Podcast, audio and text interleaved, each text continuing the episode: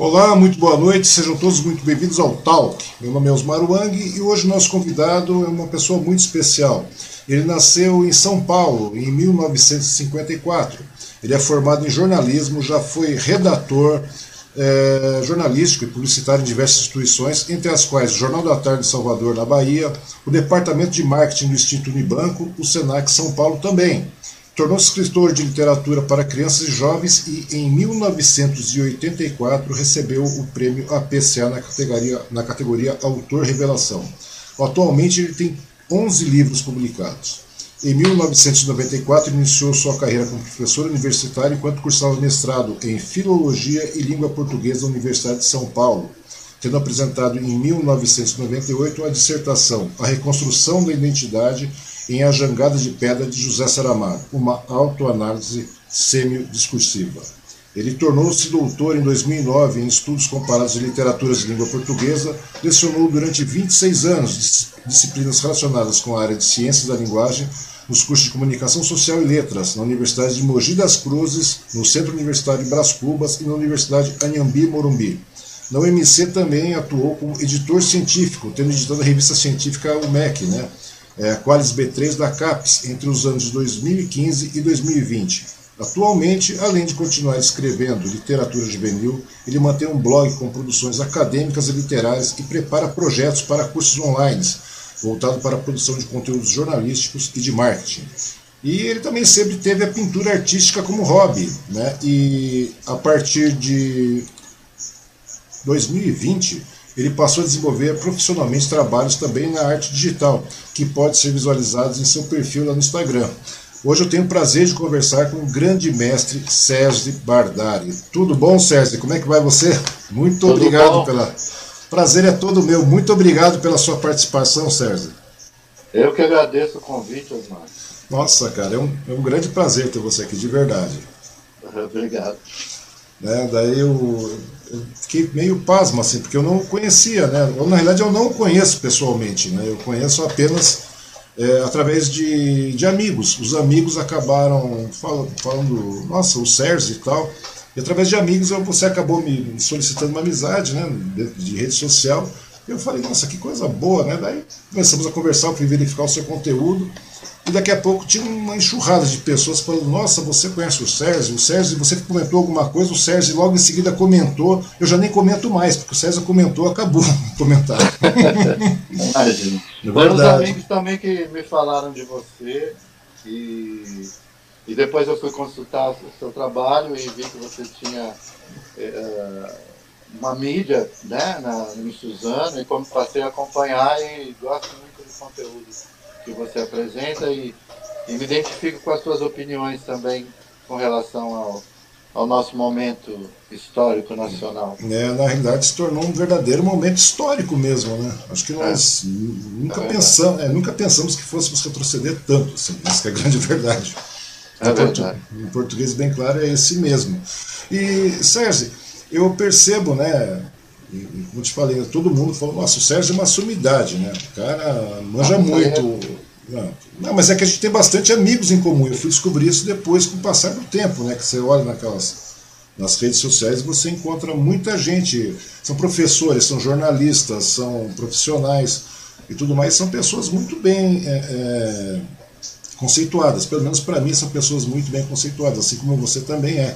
Né? Acabou sendo, porque eu não conhecia, e acabou se tornando uma pessoa extremamente conceituada na, na questão porque é uma pessoa realmente com conteúdo, e eu fico que eu estava falando com você. Hoje as pessoas parecem que não têm muito conteúdo. E quando você tem a oportunidade de conversar com pessoas com conteúdo e disseminar essa cultura, essa informação, esse, esse conteúdo para as demais pessoas, tudo se torna muito mais é, é, proveitoso, né? Tudo se torna. Você passa a engrandecer um pouco mais. Você cresce como eu, no caso, cresço como pessoa, e as pessoas que estão nos assistindo também. Né? E eu gostaria de saber, Sérgio, como é que você começou nessa história? Como é que você você, né, é, como é que começou essa paixão pela, pela escrita? Porque percebe-se que você tem um vasto material que a gente vai discursar a respeito disso aí. Você vai... Bom, a escrita eu acho que desde sempre. Uhum. Né? Desde muito pequeno, quando a gente começa a frequentar a escola é, e o mundo passa a dar o retorno para a gente, do modo como a gente se expressa. Uhum. E, desde lá que uh, o retorno que eu recebo da minha forma de expressão sempre foi a partir da escrita. Uhum. As pessoas sempre me disseram que eu escrevia bem, isso desde muito pequeno. Talvez porque é, eu tive um pai que tinha uma biblioteca muito grande em casa e, e, e o fato de eu ver meu pai sempre lendo, sempre uhum. estudando, uhum. eu acho que eu, por imitação acabei gostando dos livros e, e ao gostar dos livros passei a me expressar uh, pela escrita e as pessoas me davam retorno de que eu me expressava bem pela escrita. E, é e também pelo e também pelo desenho, porque eu acho que desde lá também que uh, eu faço alguns desenhos e uhum. Eu acho que as pessoas nascem com uma aptidão e, e, e, desde que alguém ajude essa pessoa a descobrir isso e, e encaminhe essa pessoa para uma formação nessa aptidão, eu acho que o caminho é desenvolver, se desenvolver nisso, né? Cada pessoa tem uma habilidade uhum. e vem com ela. Eu acho que vem com ela. Né? E o interessante, né, César, eu estava discutindo esses dias atrás aí, inclusive ontem eu conversei com o Chiquinho, é um compositor, é, ele é mineiro, é um compositor, é, um músico, compositor, e é incrível como a garotada, quando a criança tem uma aptidão e é incentivada, né, por, quando você desenvolve isso, porque a garotada absorve tudo, né? Ela vai que nem aquela coisa, você foi vendo seu pai ler muito, seu pai ler por demais, seu pai escrevia e tudo mais, e você meio que por osmose você foi nessa, nessa situação, seria mais ou menos isso, né? E é depois, e depois você acabou desenvolvendo isso aí, né? Porque de repente você.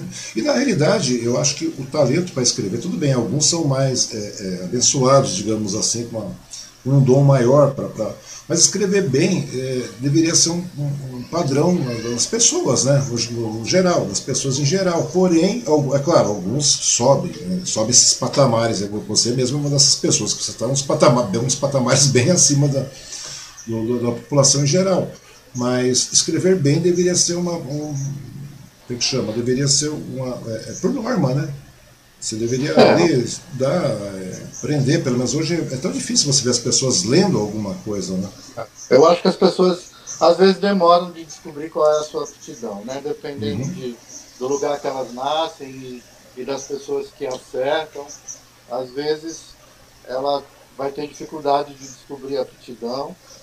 É, eu também demorei um pouco para assumir que a minha aptidão era escrita e esse tipo de expressão, mas uh, escrever bem, como você falou, acho que deve ser uma necessidade. Exatamente, eu acho mas, que... mas tem gente que fala muito bem, tem gente que canta muito bem, então eu acho que a pessoa tem que descobrir aquilo que ela tem de melhor e investir nisso, né? Não se pode cobrar tudo de todo mundo, né? Ah, não, mas quando eu digo, quando eu digo escrever bem, Sérgio, não é escrever maravilhosamente bem, não é isso. É você conhecer a sua língua, sabe, sua língua pátria, você conhecer é. o português, isso é, é, o básico, né? Você é conseguir montar um raciocínio lógico, você conseguir expressar alguma coisa de forma lógica, de maneira correta, num português claro, né? Hoje em dia você não vê mais isso, né? Agora com, com a internet também, muito. Quer dizer, já era complicado isso antes da internet e hoje se tornou muito mais complicado agora. Né? Isso é um problema de educação, né? Eu acho que é, escrever bem, como você falou, né, razoavelmente bem, é um problema de formação. E para isso a gente precisa ter boas escolas. Uhum. E a gente sabe que o nosso país tem dificuldade nesse, nesse nesse campo da educação. Já há muito tempo que o nosso sistema público de educação sofre com a má qualidade, com as péssimas condições. Então, um país que não investe em educação sempre vai ter problemas. É porque na realidade, é porque a grande verdade é essa, porque na realidade, é, independente de, de, de governos e tudo mais, a educação no Brasil ela sempre foi muito sucateada, né? Nós temos um grande exemplo aí que se não tivesse, é, é, acho que se não tivesse inclusive, né, é, por exemplo, sindicatos professores e tudo mais, fazendo uma determinada pressão em cima dos, dos governos e tudo mais, é, né, realmente eu acho que a educação acabaria por não existir, né? Seria o básico do básico e se torna bastante complicado, né? O nosso sistema educacional, ele foi de qualidade até os anos 60, uhum. porém ele era elitista, né? A partir dos anos 70, houve um interesse de democratização do ensino, uhum. mas uh, essa democratização e esse alcance, né, essa expansão uh, do número de pessoas frequentando a escola pública, ela, por um lado, foi boa porque ela aumentou o número de, de alunos nas escolas públicas, mas, por outro lado, ela teve um, uma queda de qualidade. Né? Uhum. Nos anos 70, trabalharam muito a questão de um ensino muito rápido para formar mão de obra para o desenvolvimento que se verificou nos anos 70. Então, eh, a intenção não era formar o cidadão, a intenção era formar pessoas eh, de uma maneira rápida para que elas pudessem ser mão de obra daquele desenvolvimento que ocorreu durante o período militar, uhum. mas um desenvolvimento mais voltado para o consumo rápido do que para a formação do cidadão. Né? Uhum. E, mas, é, e hoje a gente percebe que isso, essa degradação no, no, no ensino, no, no, sistema educacional, isso agravou de forma bastante né, gritante, digamos assim, não foi verdade? Tanto que hoje você verifica que, é, é, como é se diz, hoje devido a essa, essa, esse agravamento na, na, na educação aí, o que aconteceu hoje, você percebe que as pessoas cada vez se tornam mais inócuas com relação à consciência daquilo que, do que acontece ao seu redor. A grande verdade é essa, você concorda comigo? Tanto que a gente é, vê, hoje... a gente vê grandes é. situações aí que, é lógico, pessoas, muitas situações que você nunca imaginava que poderia, poderiam estar acontecendo, mas estão acontecendo assim, e a hora dos vistos, né, pela internet. Você hoje, em redes sociais, você vê como é gritante essa, essa, esse abismo aí, na verdade, esse abismo educacional. A gente não conhece o plano desse, desse atual governo, o plano de educação. Né? A gente não sabe o que, que é, o que, que eles pensam. Uh, nós já tivemos quatro, né? Quatro uhum. ministros da educação. Pois é, hoje a pergunta é, quem é o ministro da educação e, e, o que o cara tem, o que, o que esse governo, no caso, tem, de, de uma forma, fazendo uma crítica construtiva mesmo, a pergunta é, o que esse governo tem para oferecer na, na, educação nesse exato momento. Nós não temos nada, já passaram não sei quantos ministros e quem é o atual ministro hoje? O senhor já, você, você acabou vendo ele fazer uma declaração, ou você ouviu na imprensa, você leu alguma coisa a respeito da imprensa, eu acho muito difícil, porque... Não, ele não disse nada do que, qual é a ideia dele. Não sabemos. Uhum. Assim como não sabemos em, outros, em outras áreas também, não sabemos. Então, então, nesse ponto agora você imagina, seguindo essa linha de matemática, essa linha de raciocínio, essa matemática toda que foi implementada, está sendo implementada, como te falei, é, no início acho que a gente nunca imaginou que fosse retroceder tanto, né, nessa questão, independente da, da questão de, de partido e tudo mais, direita, esquerda, mas nós vimos o retrocesso acontecer, é, ser gritante durante décadas aí, né, nos últimos 30, 40 anos e tudo mais, que foi um negócio, como você falou, democratizaram o ensino, porém o ensino foi um ensino de má qualidade. Então, e, e, houve, e ele foi perdendo a cada ano, a cada década, tudo mais, ele foi caindo de qualidade, uma coisa que é, é, é, é visível isso. E, porém, agora, nesse último, nesse, esse último, nesses últimos quatro anos, pelo que nós estamos vendo nesse quadriênio, a queda será muito maior ainda. Na realidade, não será nem uma queda, será um retrocesso. Então, o que você espera do ensino no caso, o ensino público, César. Né, que você, no caso, você teve incentivo. Hoje nós não temos nenhum laço de, de incentivo na, é, educacional e nenhum laço, porque é, a educação também é aquela velha situação. Né? Como é que a pessoa vai pensar em, em estudar, ler, aprender, ter cultura e tudo mais, se a pessoa não tem é, alimento em casa, se a pessoa não tem trabalho, se não tem uma família no minim, minimamente estruturada, então se torna uma coisa bastante complicada. Como é que você vê a educação nesses próximos anos, aí, nessa próxima década, digamos assim, depois desse baque que nós estamos recebendo agora? É uma pergunta difícil, né? Porque é, esse senhor Milton Ribeiro, uhum. ele entrou no ministério e e a gente, como eu te disse ainda há pouco, é um silêncio total. O que a gente sabe, as atitudes que ele tomou me parecem que foram assim uma, por, um, por meio de uma necessidade imediata, tinha que fazer o Enem e uh, houve aquela polêmica de que uhum. queriam adiar o Enem, ele não quis adiar o Enem e metade das pessoas, dos alunos não foram fazer o Enem. Mas o que, que ele pensa sobre a educação, a única coisa que eu tenho visto foi quando ele falou que uh, questões religiosas que estão inseridas aí na, na, na formação dele. Uh, então, eu não, não vi nenhuma entrevista de ele falando o que ele pensa sobre a educação, quais são os uhum. projetos, quais são os planos. Uh, não, não vi notícias sobre quem ele contratou para isso ou para aquilo. Então, a gente tem que aguardar, né? Porque uhum. parece que nesse momento de pandemia a educação está sofrendo bastante.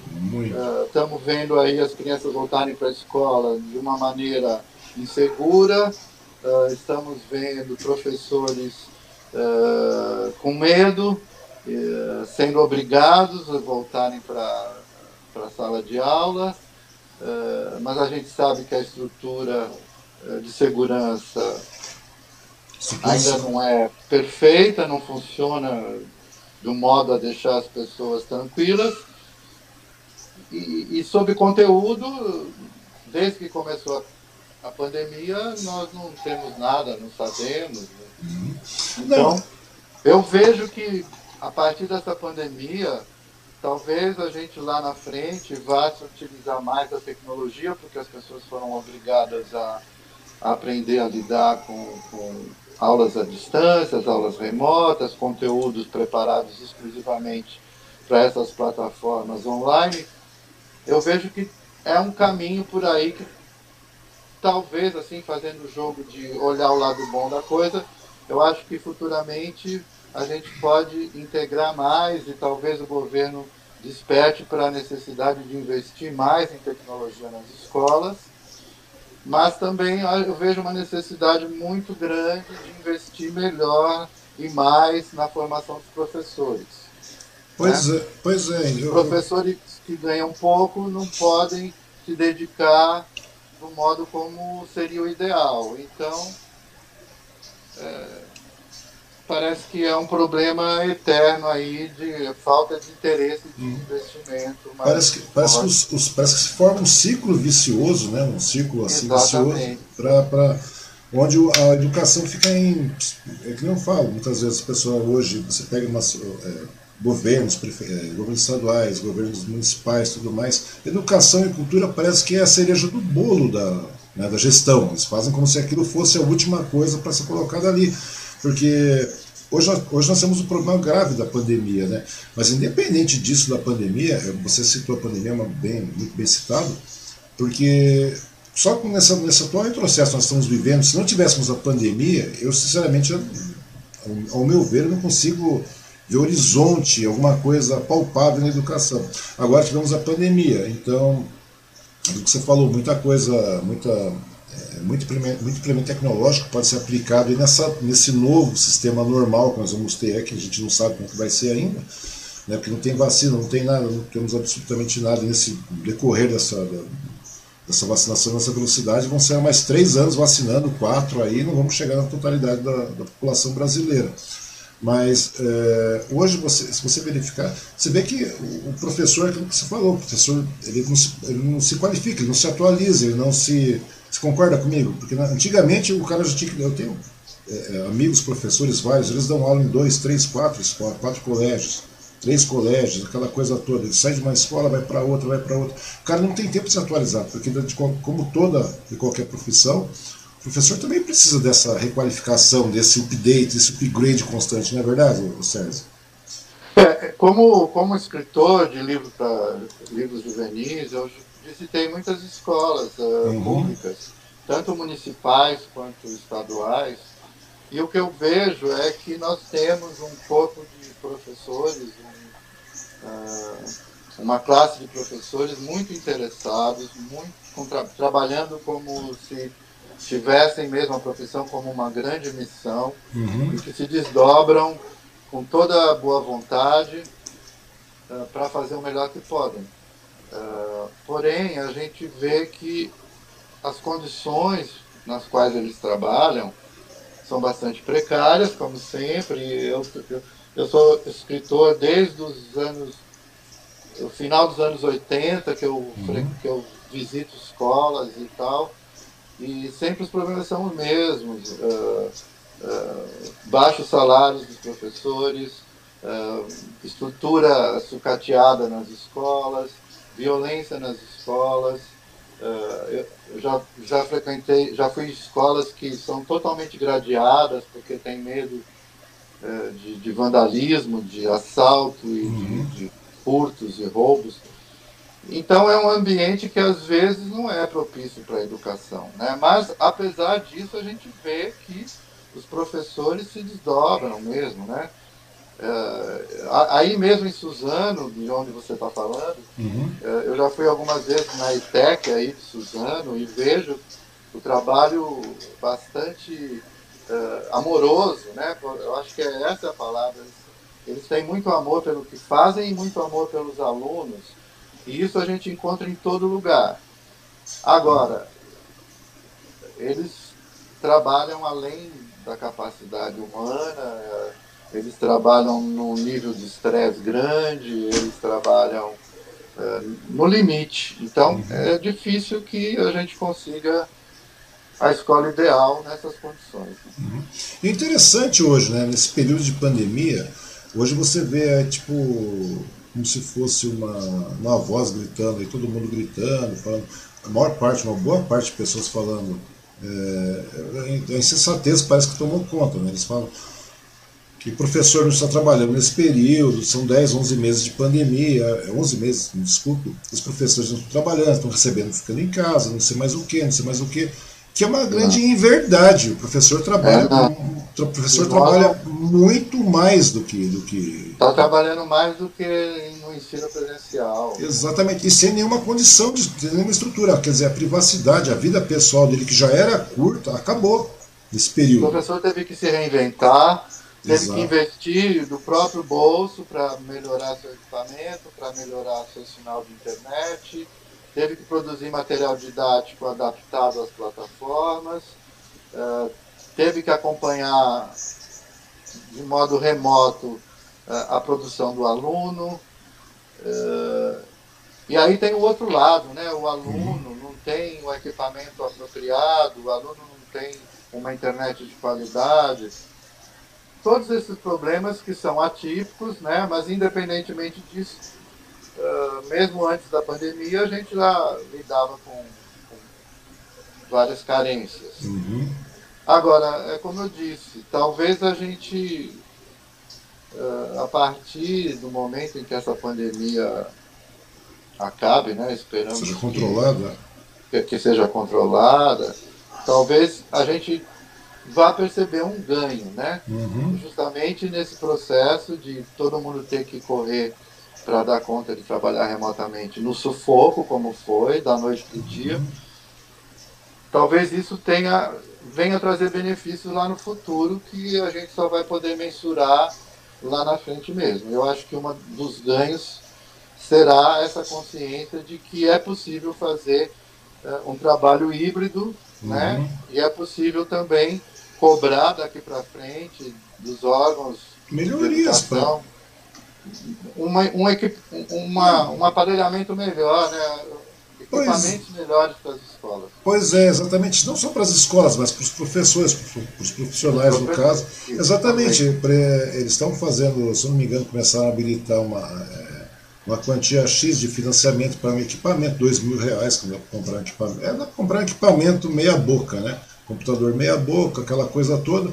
Mas não seria mais interessante nesse momento, realmente, que após a pandemia controlada e tudo mais, começasse a fazer alguns investimentos em cima para é, é fazer gerar realmente financiamento para que os professores possam ter um equipamento, um determinado equipamento com uma certa qualidade, uma internet de uma boa qualidade, que você possa financiar alguns, é, alguns planos para que a garotada, alguns programas para que essa garotada que está cursando vai ter, vai ter essa aula à distância e tudo mais, aula remota, que eles possam adquirir alguns equipamentos. Tem amigo meu que é professor que dá aula por celular, Sérgio. Parece brincadeira, mas é verdade. Então, e, e, e até, até porque fazer o seguinte, eu acho que o governo em si, eles poderiam começar a trabalhar da seguinte maneira, começar a investir num, num plano, numa plataforma realmente, uma plataforma, porque nós temos estrutura para isso, né, tecnológica para isso, para realmente fazer uma estrutura onde é, é, partisse como se fosse um grande portal ou alguma coisa similar, onde diversas plataformas pudessem ser aplicadas ali dentro, para você poder distribuir conteúdo por ali. Porque hoje fica tudo, é, tudo meio remoto, mas tem muitos professores ainda mesmo nesse período de pandemia, levando conteúdo pra, na casa do, do, aluno. É uma coisa absurda. Quer dizer, e depois ainda questionam a falta do professor durante 11 meses, entre aspas, né? É, porque não tem estrutura sanitária, não tem nada, não tem vacina, não tem. Quer dizer, querem fazer aula presencial e tem um detalhe, né? tem aquele rodízio de alunos, né, o Sérgio? Você, como professor, você está sabendo, tem esse rodízio. O aluno não tem aproveitamento nenhum. Quer dizer. Olha, minha experiência como, com escola pública e com escola de ensino uhum. fundamental ensino médio é como escritor. Eu visito, visitei, visito às vezes, quando me convidam algumas escolas. Então eu posso falar assim como um observador de que vai lá de vez em quando, eh, tem contato com professores, tem contato com alunos e como sou observador mesmo, como eu disse, assim, eu vejo as condições da escola. Uhum. A solução, eu acho que quem pode. Porque eu trabalhei como professor no, no ensino superior, numa universidade privada, uhum. as condições são bem diferentes, uh, o objetivo é outro, o tipo de aluno é outro. Então, com relação a, a, a, esse problema que ocorre nas unidades de ensino, especialmente nas públicas, tanto municipais quanto estaduais, eu acho que são os professores que estão lá vivendo dia a dia é que são mais indicados para indicar que tipo de providências, que tipo de investimento deva ser feito. É, o que eu posso falar aqui é apenas em tese, como alguém que de vez em Como observador. Né? Então. É, não, agora, quem vive o dia a dia é que pode melhor saber o que é o que é mais indicado, mais adequado uhum. nesse momento para melhorar essas condições. Eu não saberia te dizer porque eu não, não, não frequento o dia a dia de uma escola pública. Né? Mas, mas, o interessante é que a gente acaba percebendo isso, mesmo você estando de longe, você sendo professor e tudo mais, você, estando, é, você sendo um educador, e eu como, como leigo, no caso, como apenas um real observador, você percebe a situação como é sofrida, né? Então, quer dizer, e é uma coisa. É, como observador a gente percebe. Então, né? Mas isso... agora, quem sabe apontar qual é a solução é quem está vivendo o problema de perto. Né? Pois é, nesse meio tempo a gente vê a educação indo embora, literalmente indo para o saco, como a gente costuma falar, né? E a gente vê as próximas gerações, por isso que eu estou falando para você, é, como você veria o ensino, né? Porque eu não consigo ver muita perspectiva se nós mantemos essa mesma linha de raciocínio. A gente só vê uma, uma um país empobrecendo em todos os aspectos, né? Felizmente. Os professores, os diretores, eles sabem o que eles precisam, eles têm que ser ouvidos, né? Uhum. Eles mas... sabem muito bem o que é preciso. Pois é. Mas, mudando um pouco de assunto, né, Sérgio? Independente dessa, dessa tristeza que é a, o sistema educacional que a gente está vivendo, né, que a gente vive um país aí, como você falou, você teve a sorte de começar a ter um pai que incentivou a sua aptidão, você gostou disso, né? Uma coisa bastante legal. Isso. E daí desde garoto, desde garoto você começou a, você começou a ler, gostou de ler, tal, tudo mais, e você começou a escrever. A partir do que você começou a escrever, as pessoas começaram a notar que você tinha um, um dom a mais para escrever. Você estava num patamar acima dos demais. Né? Você não estava escrevendo só apenas corretamente. Você não estava escrevendo corretamente. Você, além de escrever corretamente, você estava escrevendo com conteúdo. Não é verdade? E daí você. Sim, claro é, o conteúdo vem a uhum. partir do momento que você lê, né? Porque você, quanto mais você se informa, quanto mais conhecimento você tem, uh, para gente, para para você se comunicar bem, você tem que ter conhecimento de mundo, né? Uhum. Para você formar opinião, você tem que ter informação. Uh, você tem que ter, ser um bom observador, você tem que ser uma pessoa curiosa. Uhum. Uh, isso é que traz o conteúdo. A, a forma de se expressar é uma técnica e o conteúdo é a informação, a observação, o conhecimento de mundo. Então, e é uma coisa bastante legal isso aí, né? Que você começa a, a, e tudo isso aí você consegue através da leitura, como você falou, você começa a ler, né, a ler com frequência, a ler com peso, com uma certa frequência e você vai aumentando seu vocabulário, você vai aumentando a sua visão geral, né? os seus horizontes ficam abertos, né? você consegue e você, obviamente, você passa a raciocinar de uma maneira mais clara também, né? você começa a questionar e pensar e daí você começa a, a, a produzir um conteúdo de melhor qualidade, quer dizer, de muito melhor qualidade que eu acredito que deve ter sido o seu caso, né? porque não tem como, rapaz, porque todo mundo fala muito bem, quer dizer, você só vai, é, é, você só vai se aprimorando, essa é a grande verdade. Quanto mais você lê, mais você se aprimora. Né? É, mas a leitura, a leitura é, é como você falou, tive, que você relembrou. É, uhum. Eu tive um pai que, quando percebeu que eu gostava de ler, ele teve uh, a condição né, de, de, de escolher os livros que ele levaria para casa. Uhum. Ele foi, teve a preocupação de procurar se informar o que seria melhor para uma, uma criança daquela idade, quando eu era pequeno. E ele foi buscando livros adequados, e livros importantes e livros que eram valorizados naquela época. Então, uhum. é, é importante um trabalho de intermediação né, de algum adulto que possa orientar o que as crianças vão ler, uh, que possam perceber, uh, voltamos àquela história da aptidão da criança e, e orientá-la no sentido de, uh, se ela tem uma aptidão, então saber o que apresentar para essa criança para que aquela aptidão seja desenvolvida. Uhum. Isso a gente sabe que tem sido difícil nas camadas mais favorecidas da população, porque os pais, eles, em geral, também não tiveram uma boa formação, eles estão muito preocupados em, com o sustento, em botar comida na mesa, e, e não, muitas vezes não tem esse, essa possibilidade de ajudar o filho. Então voltamos às escolas nas escolas é que nós teríamos o lugar ideal para que houvesse uma mediação para a leitura. Né? Uhum. E eu volto a dizer, as escolas fazem isso com, todo, com toda a, a propriedade, os professores.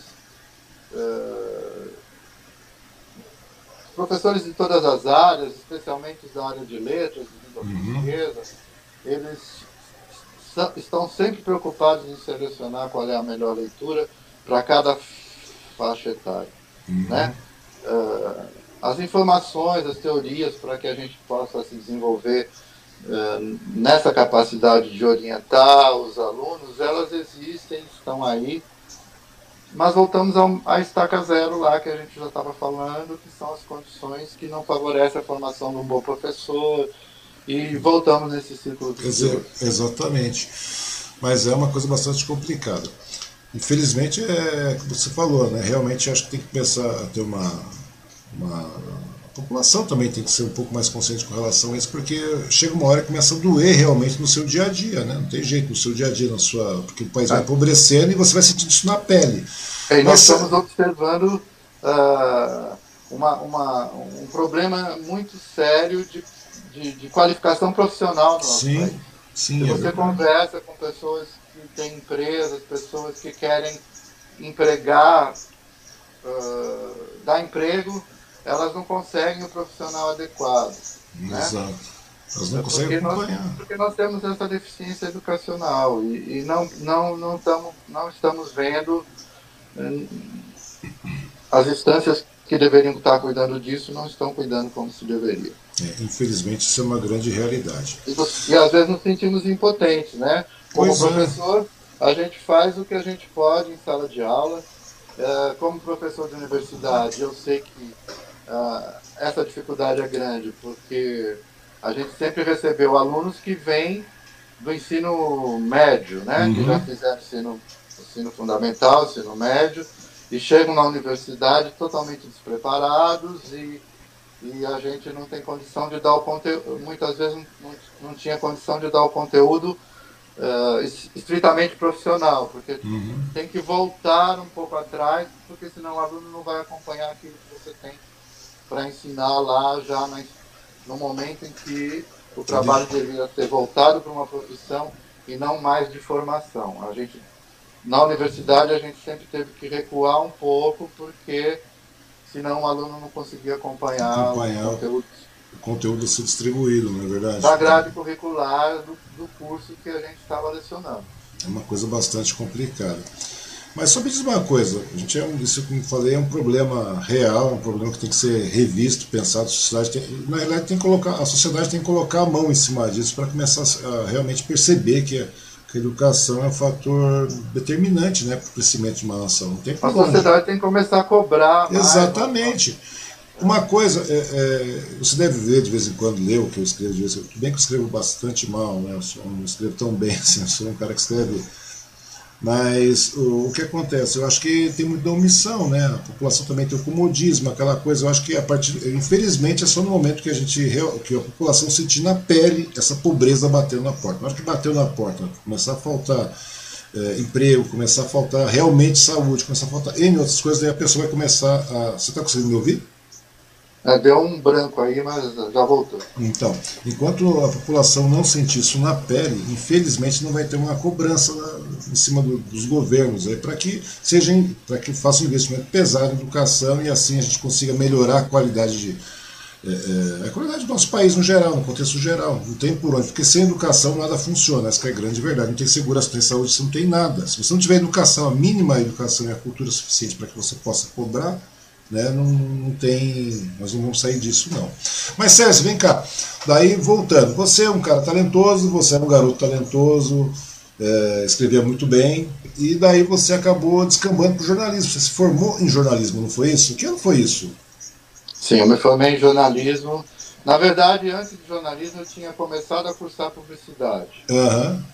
Mas uh, eu acabei não terminando a publicidade, eu me interessei mais por textos jornalísticos. Uhum. Aí eu dei uma interrompida.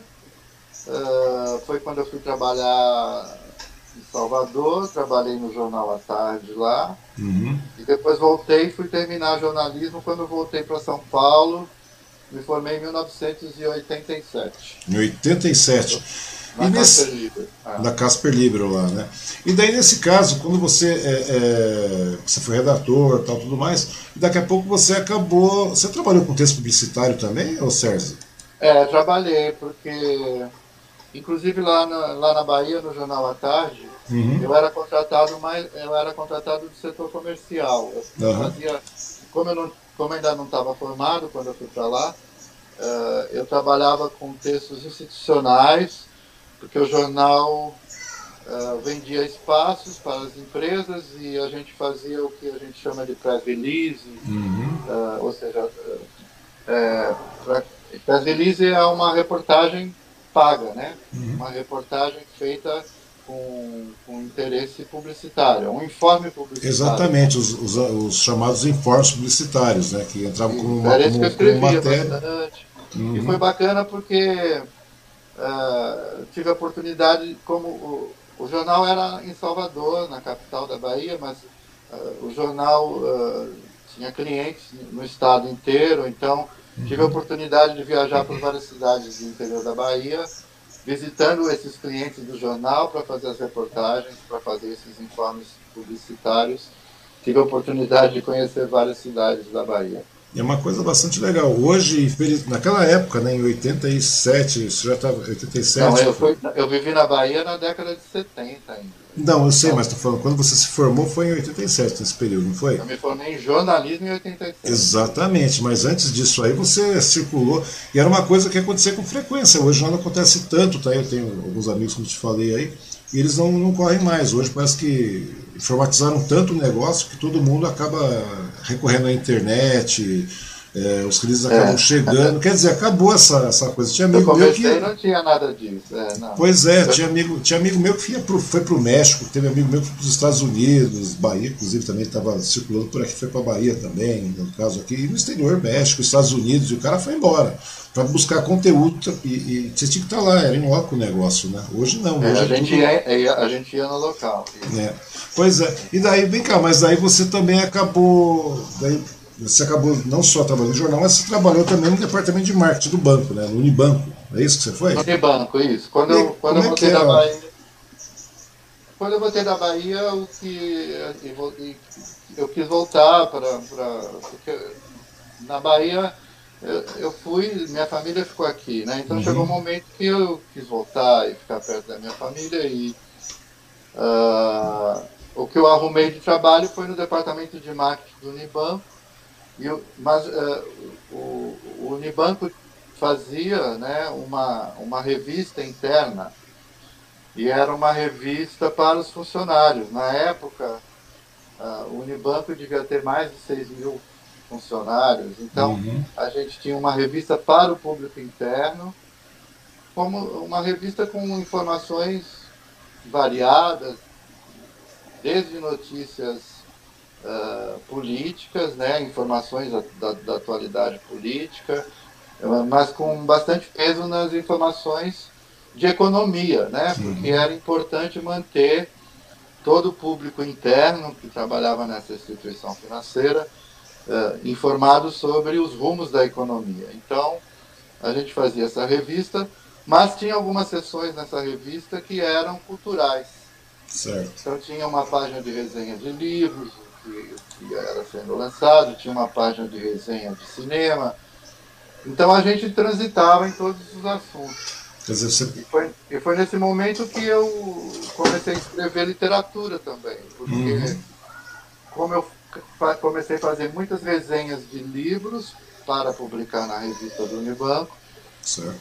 Eu me interessei também em escrever um livro. Na verdade, eu sempre quis escrever um livro, mas naquela época foi que as condições e talvez a minha maturidade me permitiu escrever alguma coisa que fosse extra profissão, né? Dizer, uhum. que, que, fosse pautado por mim mesmo, né? Não era estava escrevendo a partir de um de um briefing. Eu, tava, eu mesmo estava. Você sentava, você estava produzindo a sua. A seu bel prazer, digamos assim, né? Isso é, foi em, eu... mil, em 1984, não é isso? Foi? Você é, começou é, a. a... Eu escre... É, foi por aí que saiu o livro, mas, mas eu comecei a escrever literatura em 82. Então, mas aí. E aí até o livro ficar pronto, é o primeiro livro que saiu em 84. Isso. E daí é, foi. Em 84 eu ganhei o prêmio. É isso que eu queria lhe perguntar. Você, você recebeu um prêmio, né? Isso em 84. Você ainda não estava formado em jornalismo, nada tal. Mas você já, já mostrava aí que você ganhou um prêmio. Como é que foi essa história de você ganhar um prêmio? Conta pra mim aí. Conta pra mim não, conta pra todo mundo, né, cara? Porque e, é, em 1984 você ganhou um prêmio APCA, não foi isso?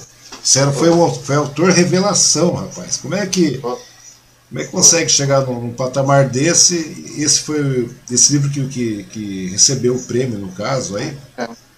Como é que foi? Eu acho que assim, o que, o que levou ao prêmio foi a ter conseguido publicar o livro. Né? Quando uhum. eu publiquei o livro, eu, eu estava recém, eu tinha recém chegado de volta da Bahia e tanto é que o primeiro livro chama O Cigano de Taparica é, Taparica é a ilha em frente a Salvador, né, no Recôncavo Baiano.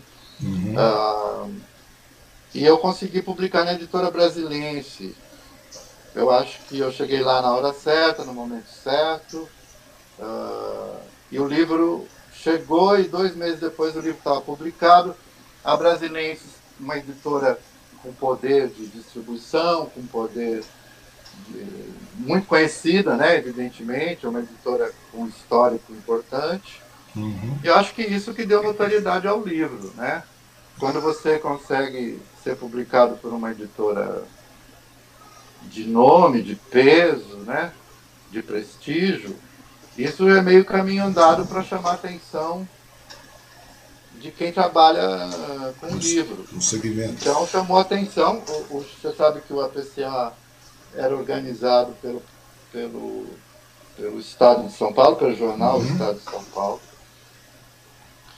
Eu acho que chamou a atenção da mídia por isso, e o livro foi lido por, por uma comissão, então é, foi isso, fui escolhido, foi uma surpresa, eu não, nunca podia imaginar, né, foi o primeiro livro, e Uhum. E claro que abriu portas, né, para Sim, sem dúvida. Mas a pergunta, eu tenho uma pergunta: como é que você conseguiu chegar na editora? É que, quais foram as dificuldades que você teve? Porque tem N dificuldades. Eu tenho amigos que têm editora e eles sofrem para fazer um registro é, de livro. Hoje em, dia tá, hoje em dia é mais difícil mesmo, eu percebo isso. Uhum. Mas uh, os anos, uh, no, nos anos 80 houve um, uma explosão né, é chamado boom da literatura infantil juvenil, uhum.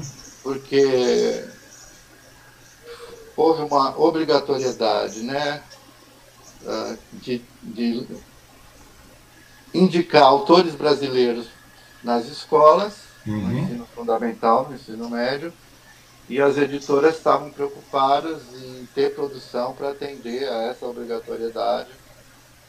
Uh, então, o, o mercado estava bem favorável e, e, e, tinha um número menor de escritores na época, né? A, a começaram a aparecer novos escritores lá nos anos 80. Uhum. Uh, e, eu, e como que eu cheguei lá? Eu, como eu recebia muitos livros de literatura infantil juvenil lá na redação da revista de Unibanco, eu conheci o perfil de cada editora, o que cada editora gostava de publicar nessa área de uh, infanto juvenil. E, e, o livro que eu tinha escrito, eu acho que ele se adequava mais a brasileiros. Eu peguei os, os originais, naquele tempo a gente produzia livro em máquina de escrever, uhum, né? Não, era, não tinha computador para a gente escrever. Uh, era datilografado. Eu peguei os originais, pus no envelope, bati lá na porta da editora, falei, eu quero. Eu literalmente, quero literalmente você bateu na porta da editora, né? Bati você foi na lá. porta. Não, liguei antes, claro. Não, né? não, sim, mas você bateu na porta. é, e, e, quem me recebeu foi a secretária do Caio Graco, que era o dono da. Que era, né? Já faleceu. Uhum. Era o dono da editora. Ela falou assim: deixa aí. Ela falou: deixa aí e me apontou, sabe essa bandeja de entrada e saída que tem no, na, nos escritórios, Sim. né? Naquela época tinha mais, hoje a gente só usa no computador, mas eu larguei lá dentro da bandeja de entrada da secretária do Caio. Eu falei, bom, agora isso daí só Deus sabe. Mas 15 dias depois, eu recebi uma ligação, era a tal da secretária, falou assim, um minutinho que o senhor o, doutor Caio Graco vai falar com o senhor. E eu estava no trabalho, estava lá na redação da, da, do Jornal Nebanco. Uh, e aí era o Caio falou assim, olha, eu gostei do livro, estou interessado, e hora você pode vir aqui para conversar comigo. Foi assim.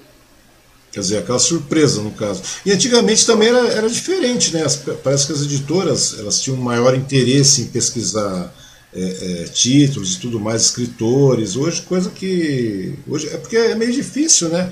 Hoje a gente conversa com as pessoas. É, hoje, por exemplo, essa semana eu estava conversando com um amigo, ele tem uma editora em Mogi. Inclusive te conhece também. Daí ele. As publicações hoje, muitas pessoas estão fazendo publicações à parte, vão direto numa Amazon da vida e já publicam por lá, aquela coisa toda. Então você vê que a qualidade também caiu bastante, né? Porque havia uma seleção prévia antes, as editoras iam e realmente liam o conteúdo, né? E tudo mais. Hoje parece é, que... As editoras ainda fazem isso, só que uhum. eu acho que elas estão mais exigentes e mais seletivas. Uhum. E, e, o mercado ele se modificou um pouco, né? Você vê algumas pessoas que podem fazer sucesso, uh, mas tem uma grande maioria que se publica, hoje se publica muito, uhum. mas para chegar a ser conhecido é um caminho mais árduo porque é muita gente escrevendo hoje em dia. Né? Uhum. E naquela época, nos anos 70, 80, né, no começo dos anos 80, é, é, como eu disse, as editoras estavam interessadas em descobrir novos talentos, porque elas precisavam uh, atender demanda. uma demanda, uma demanda. É, que hoje em dia agora a oferta está muito maior do que a demanda. Uhum. E nesse caso, como é que. Por que o interesse da, na literatura infanto-juvenil? Por que o interesse? É, o interesse, porque tem N segmentos da literatura que você poderia poderia criar romance, poderia criar, sei lá, um ah, monte você tá falando do meu interesse? Do é, meu o seu interesse pessoal, é. Ah. A criatividade, você pode aflorar melhor ali a criatividade, você é... passa a não ter muitos limites na. na Olha, na... não sei dizer, porque a, a escolha, assim, como. Bom, primeiro, assim, foi. Talvez foi, tenha sido o destino. Hum. Eu lia tanto livro juvenil para poder fazer resenha que eu gostei do gênero, né? Uhum. Uh, e, e eu percebi que, eh, pelo retorno, não só do primeiro livro, mas dos próximos, uh, eu tive um bom retorno dos professores, da, da, dos alunos. A minha linguagem estava adaptada para isso, talvez porque, como eu tivesse. Eu passei muito tempo escrevendo uh, textos de marketing, textos publicitários, então eu desenvolvi uma linguagem rápida, ágil, né? Períodos curtos, uma, enfim, uma linguagem bem, bem fluente, bem rápida.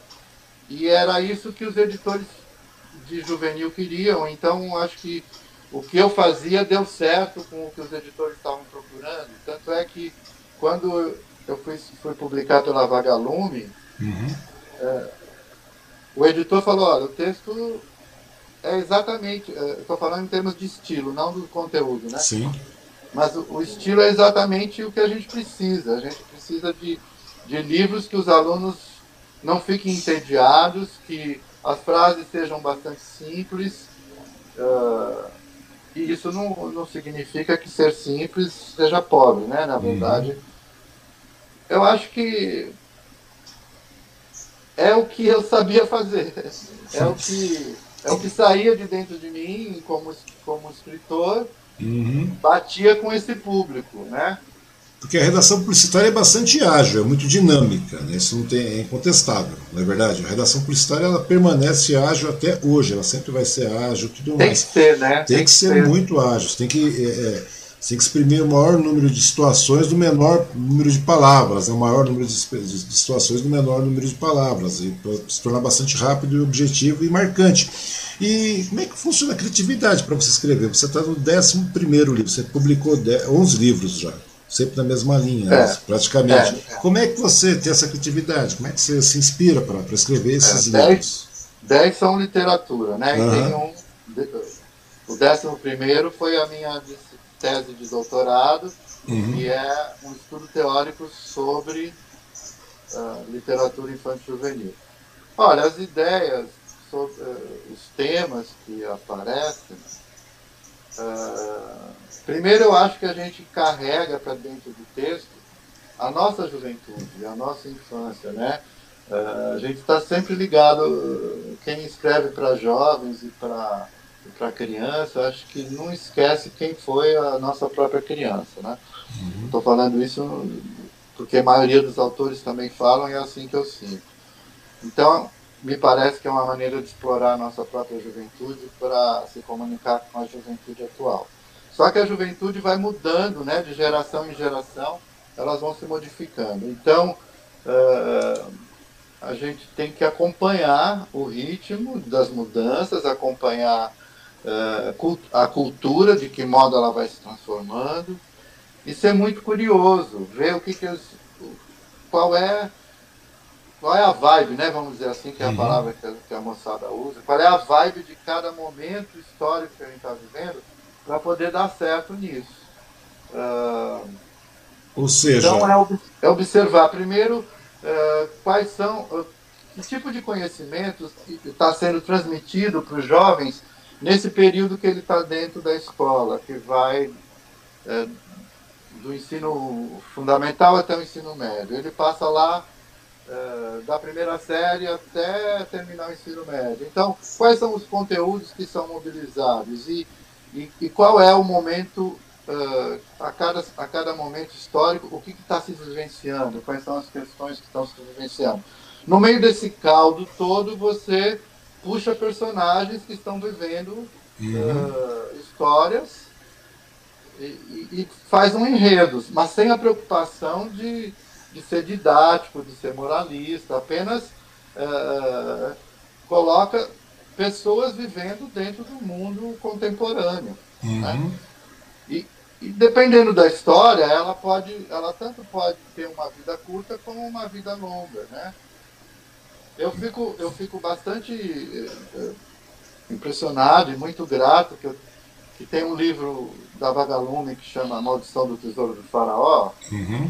E ele foi publicado a primeira vez em 91. Uh, ah, nós fomos usar a internet pessoal, né, computador pessoal, internet em 95. Nós fomos ter celular, acho que em 96, 97, por aí, os primeiros celulares hum, não eram populares.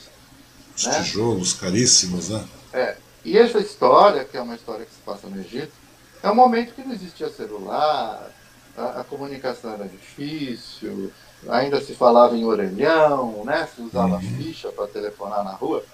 E a história vive esse momento, né?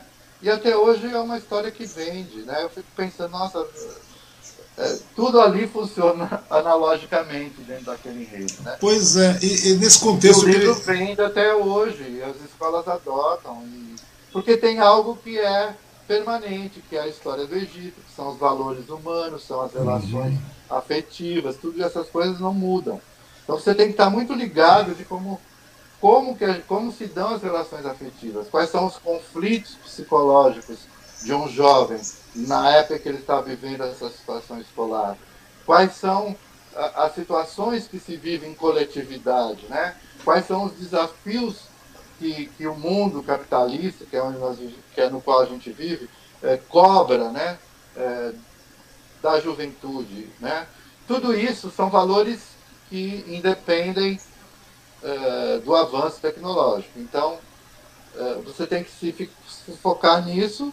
Agora, ambientar a história em cada momento, porque você está conversando com gerações que vão se modificando. Uhum. E vira e mexe a gente está estudando, a gente está procurando estudos sobre as novas gerações. A própria editora Ática, de vez em quando, ela mandava umas atualizações para os seus autores. Sim. Dizendo, olha, a geração uh, Y, né? Uhum. Uh, eles têm tais valores, eles, eles atuam dessa maneira, eles se relacionam assim. Tudo isso a gente vai observando. Eu acho que quem, quem quer trabalhar escrevendo não pode deixar de se atualizar, não pode deixar de ser curioso. Né? A curiosidade é que promove o desenvolvimento de qualquer pessoa. Uhum.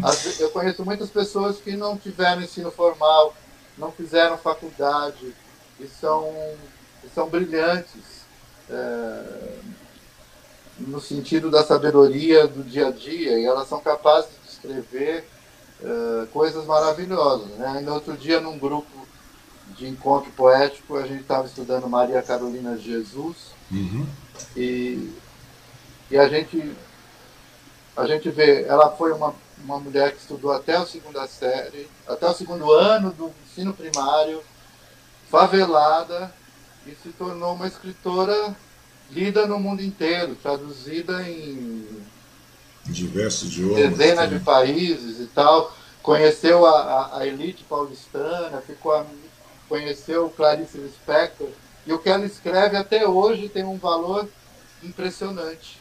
Né? Uma mulher pioneira, uma mulher uh, que viveu todos os problemas que as mulheres de hoje estão vivendo e ela já viveu isso nos anos 60.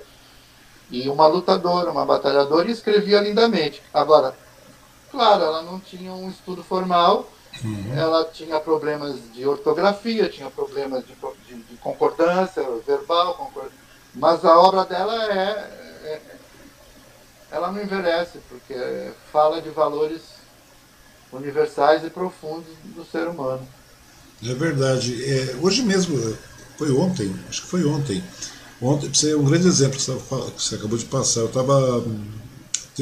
Faleceu um dos, dos, músicos daquele, daquele grupo de samba, né? Samba de São Paulo, aquele Demônios da Garoa, onde tinha.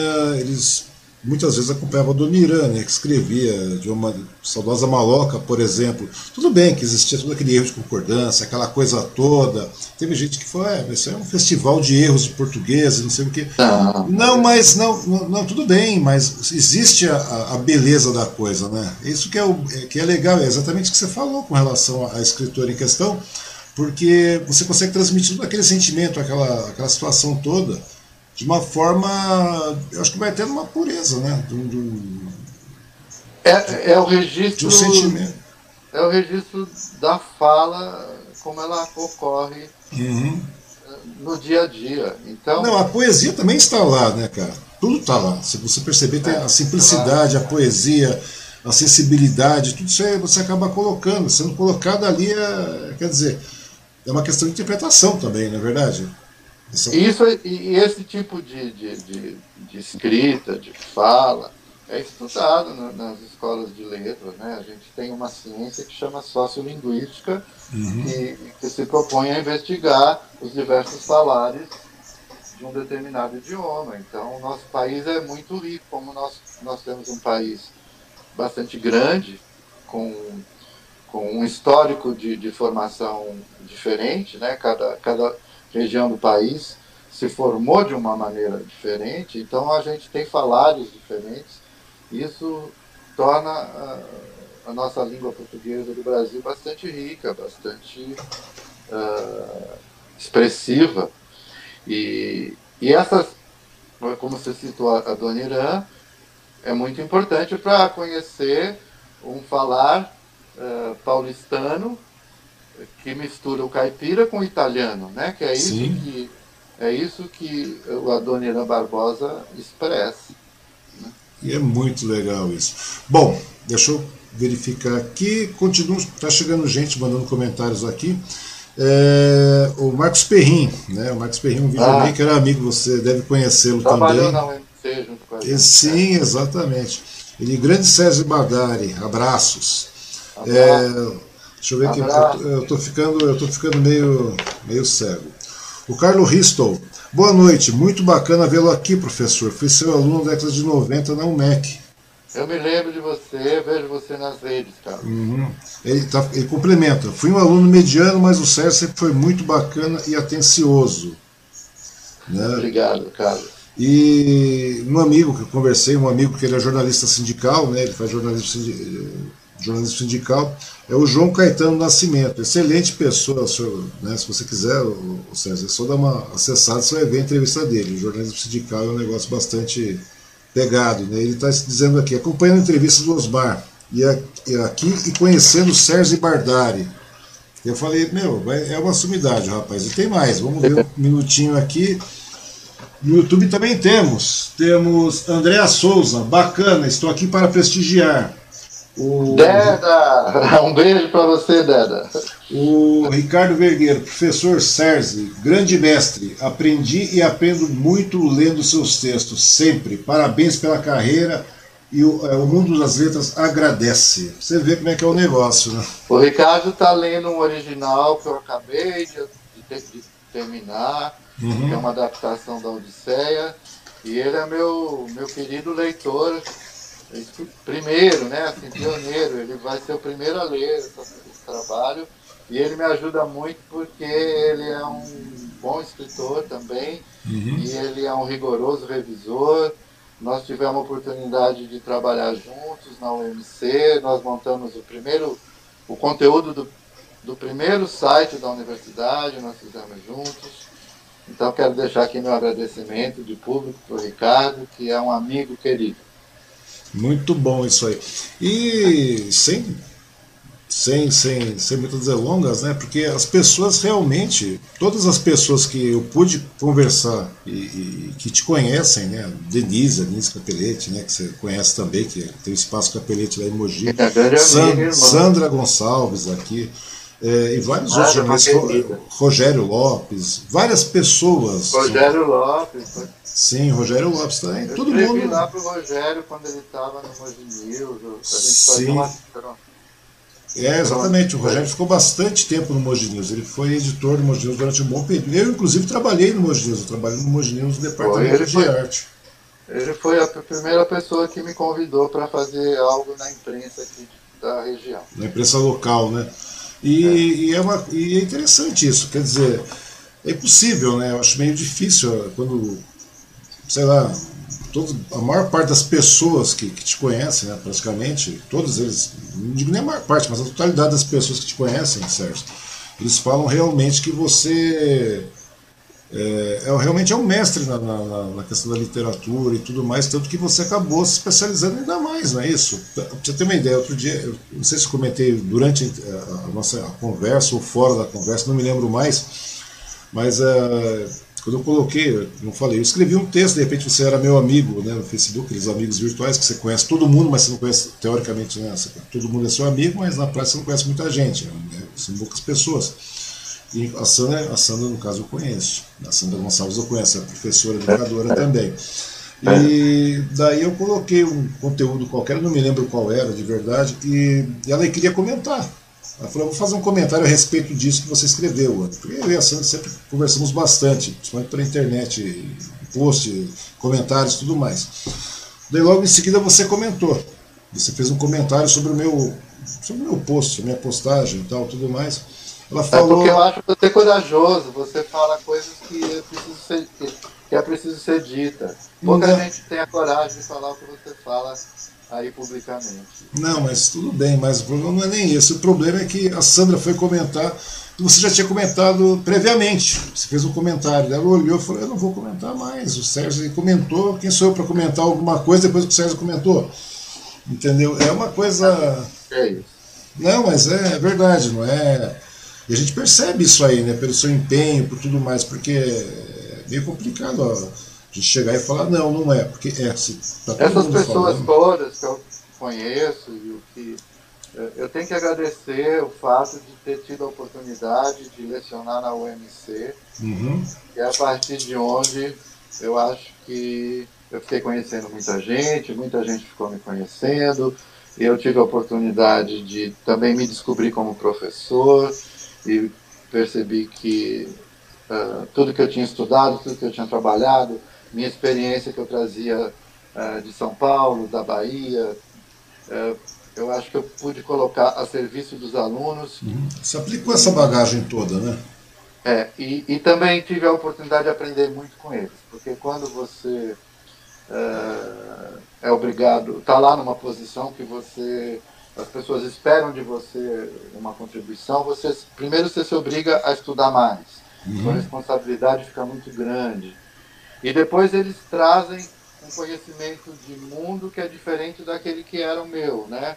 A, a oportunidade de trabalhar na, na UMC me fez conhecer bastante uh, a população, né, eh, por meio da amostragem dos alunos, né? Uh, como era a cultura do Alto Tietê, como era como a, a região uh, se desenvolveu, como, como as pessoas que nascem aqui enxergam o mundo, tudo isso foi um grande aprendizado que, que fez com que eu pudesse trabalhar a partir disso e aprender muita coisa e me esforçar para poder contribuir também um pouco com a formação dessas pessoas. Isso tudo começou em 1994, quando você se tornou professor. 94 que eu entrei na universidade, isso, começou lá. E nesse meio, só que você não se não, não, ficava simplesmente apenas dando aula, né? não ministrando aula e tudo mais. Porque nesse meio tempo aí você fazia mestrado, não é isso? É, durante esse tempo eu, eu entrei na universidade e já tinha começado o mestrado. Uhum. Terminei a universidade, terminei o mestrado trabalhando na universidade. Depois fui fazer doutorado. Então era, foi um período muito é que eu me movimentava muito, porque eu fiz o mestrado e doutorado na USP. Uhum. Eu tinha que semanalmente sair daqui de Mogi e ir lá na USP, né? E fazer as disciplinas todas. Teve semestres que eu ia mais de uma vez para lá. E, e, então, como eu disse, foi muito rico, porque o que a gente foi buscar lá na, na Universidade de São Paulo, a gente chegava aqui e compartilhava com os alunos aqui. Que é bastante, e é bastante legal essa questão do, do professor, né? Ele, tudo, toda essa bagagem que você trouxe da Bahia, que você trouxe da, da, da época da, da, relação publicitária, da época do Unibanco e tudo mais. E daí você, é claro, né? Todo o seu conteúdo também, livros e tudo mais que você estava já você já tinha publicado, tudo isso aí você acaba aplicando de uma maneira. E a, e a garotada, né, no caso a gente fala garotada alunos, né? Porque todo mundo, o mestre sempre está. A receptividade é bastante simpática né, com o pessoal de, da, da língua portuguesa, principalmente. O pessoal que é adepto à língua portuguesa, eles, eles são muito ávidos, não é verdade? Olha, quem escolhe uma, um, fazer um curso universitário na área de comunicação, uhum. é, em princípio gosta de se comunicar. Né? E, e, se comunicar não tem outra forma a não ser pelo idioma. Uhum. Mesmo que você queira ser um fotógrafo, mesmo que você queira ser um cameraman, você tem que você está tá usando o idioma para fazer seus projetos, está usando o idioma para organizar seu material, para criar os seus objetivos de comunicação. Então a recepção, a receptividade, aliás, a receptividade no curso de, de, de comunicação, jornalismo, publicidade, rádio, TV, uhum. é, para o conhecimento do idioma é maior. Né? É diferente se você for dar aula de língua portuguesa num curso de matemática, num curso de medicina, é diferente. Uhum. É, dentro da, da UMC, a gente passou por vários estágios. Houve um momento em que teve um projeto que lá dentro da universidade que estava voltado para habilitar os alunos em três linguagens diferentes, que era a, o idioma, a, a, língua pátria, a língua mãe, uhum. a língua portuguesa, a informática, a língua, língua da tecnologia, porque a gente entrou lá em 94 e, e a gente pegou todo esse avanço tecnológico começando naquela época. Então, uh, e tinha uh, uma língua estrangeira. Então, eu, eu participei de um grupo de professores que produziu material didático para ensinar a língua portuguesa para todos os cursos da universidade. Então a gente ia desde uh, bacharelado, licenciatura em matemática, passando por biomedicina, medicina, odonto. A gente dava aula de português em qualquer curso. Então, claro que a gente sentia a diferença do perfil dos alunos. Uhum. Né? Agora, na área de humanas, a maior parte dos alunos eram bem mais receptivos, né? E, e, a gente teve um ótimo curso de letras aqui em Mogi das Cruzes, que tinha nota máxima, né, no, no tempo que chamava provão, né, que era uhum. uh, era um curso dos melhores avaliados no país inteiro. Né? Depois o mercado de para essa área ficou complicado, reduziu, e aí o curso foi foi minguando, acabou desaparecendo. Foi extinto, né? E hoje, é. atualmente, é, hoje para a pessoa ser jornalista, né, é um negócio bastante complicado, né? Porque hoje não existe mais é. uma formação, né? Todo mundo é publicitário, todo mundo é jornalista, né? Todo e esse é, é um grande problema. É, é um grande problema. Eu estava conversando com um amigo aí, o um jornalista também aqui de Suzano, é o Valdir Sabiá, né? O Valdir Alves. Não sei se você o conhece. É, ele foi secretário de comunicação também na prefeitura aqui em Suzano no período do, Paulo, do Paulo. E daí ele estava questionando isso, ele, Miguel Leite, outro amigo jornalista também, a respeito disso. Ele falou que hoje se tornou muita.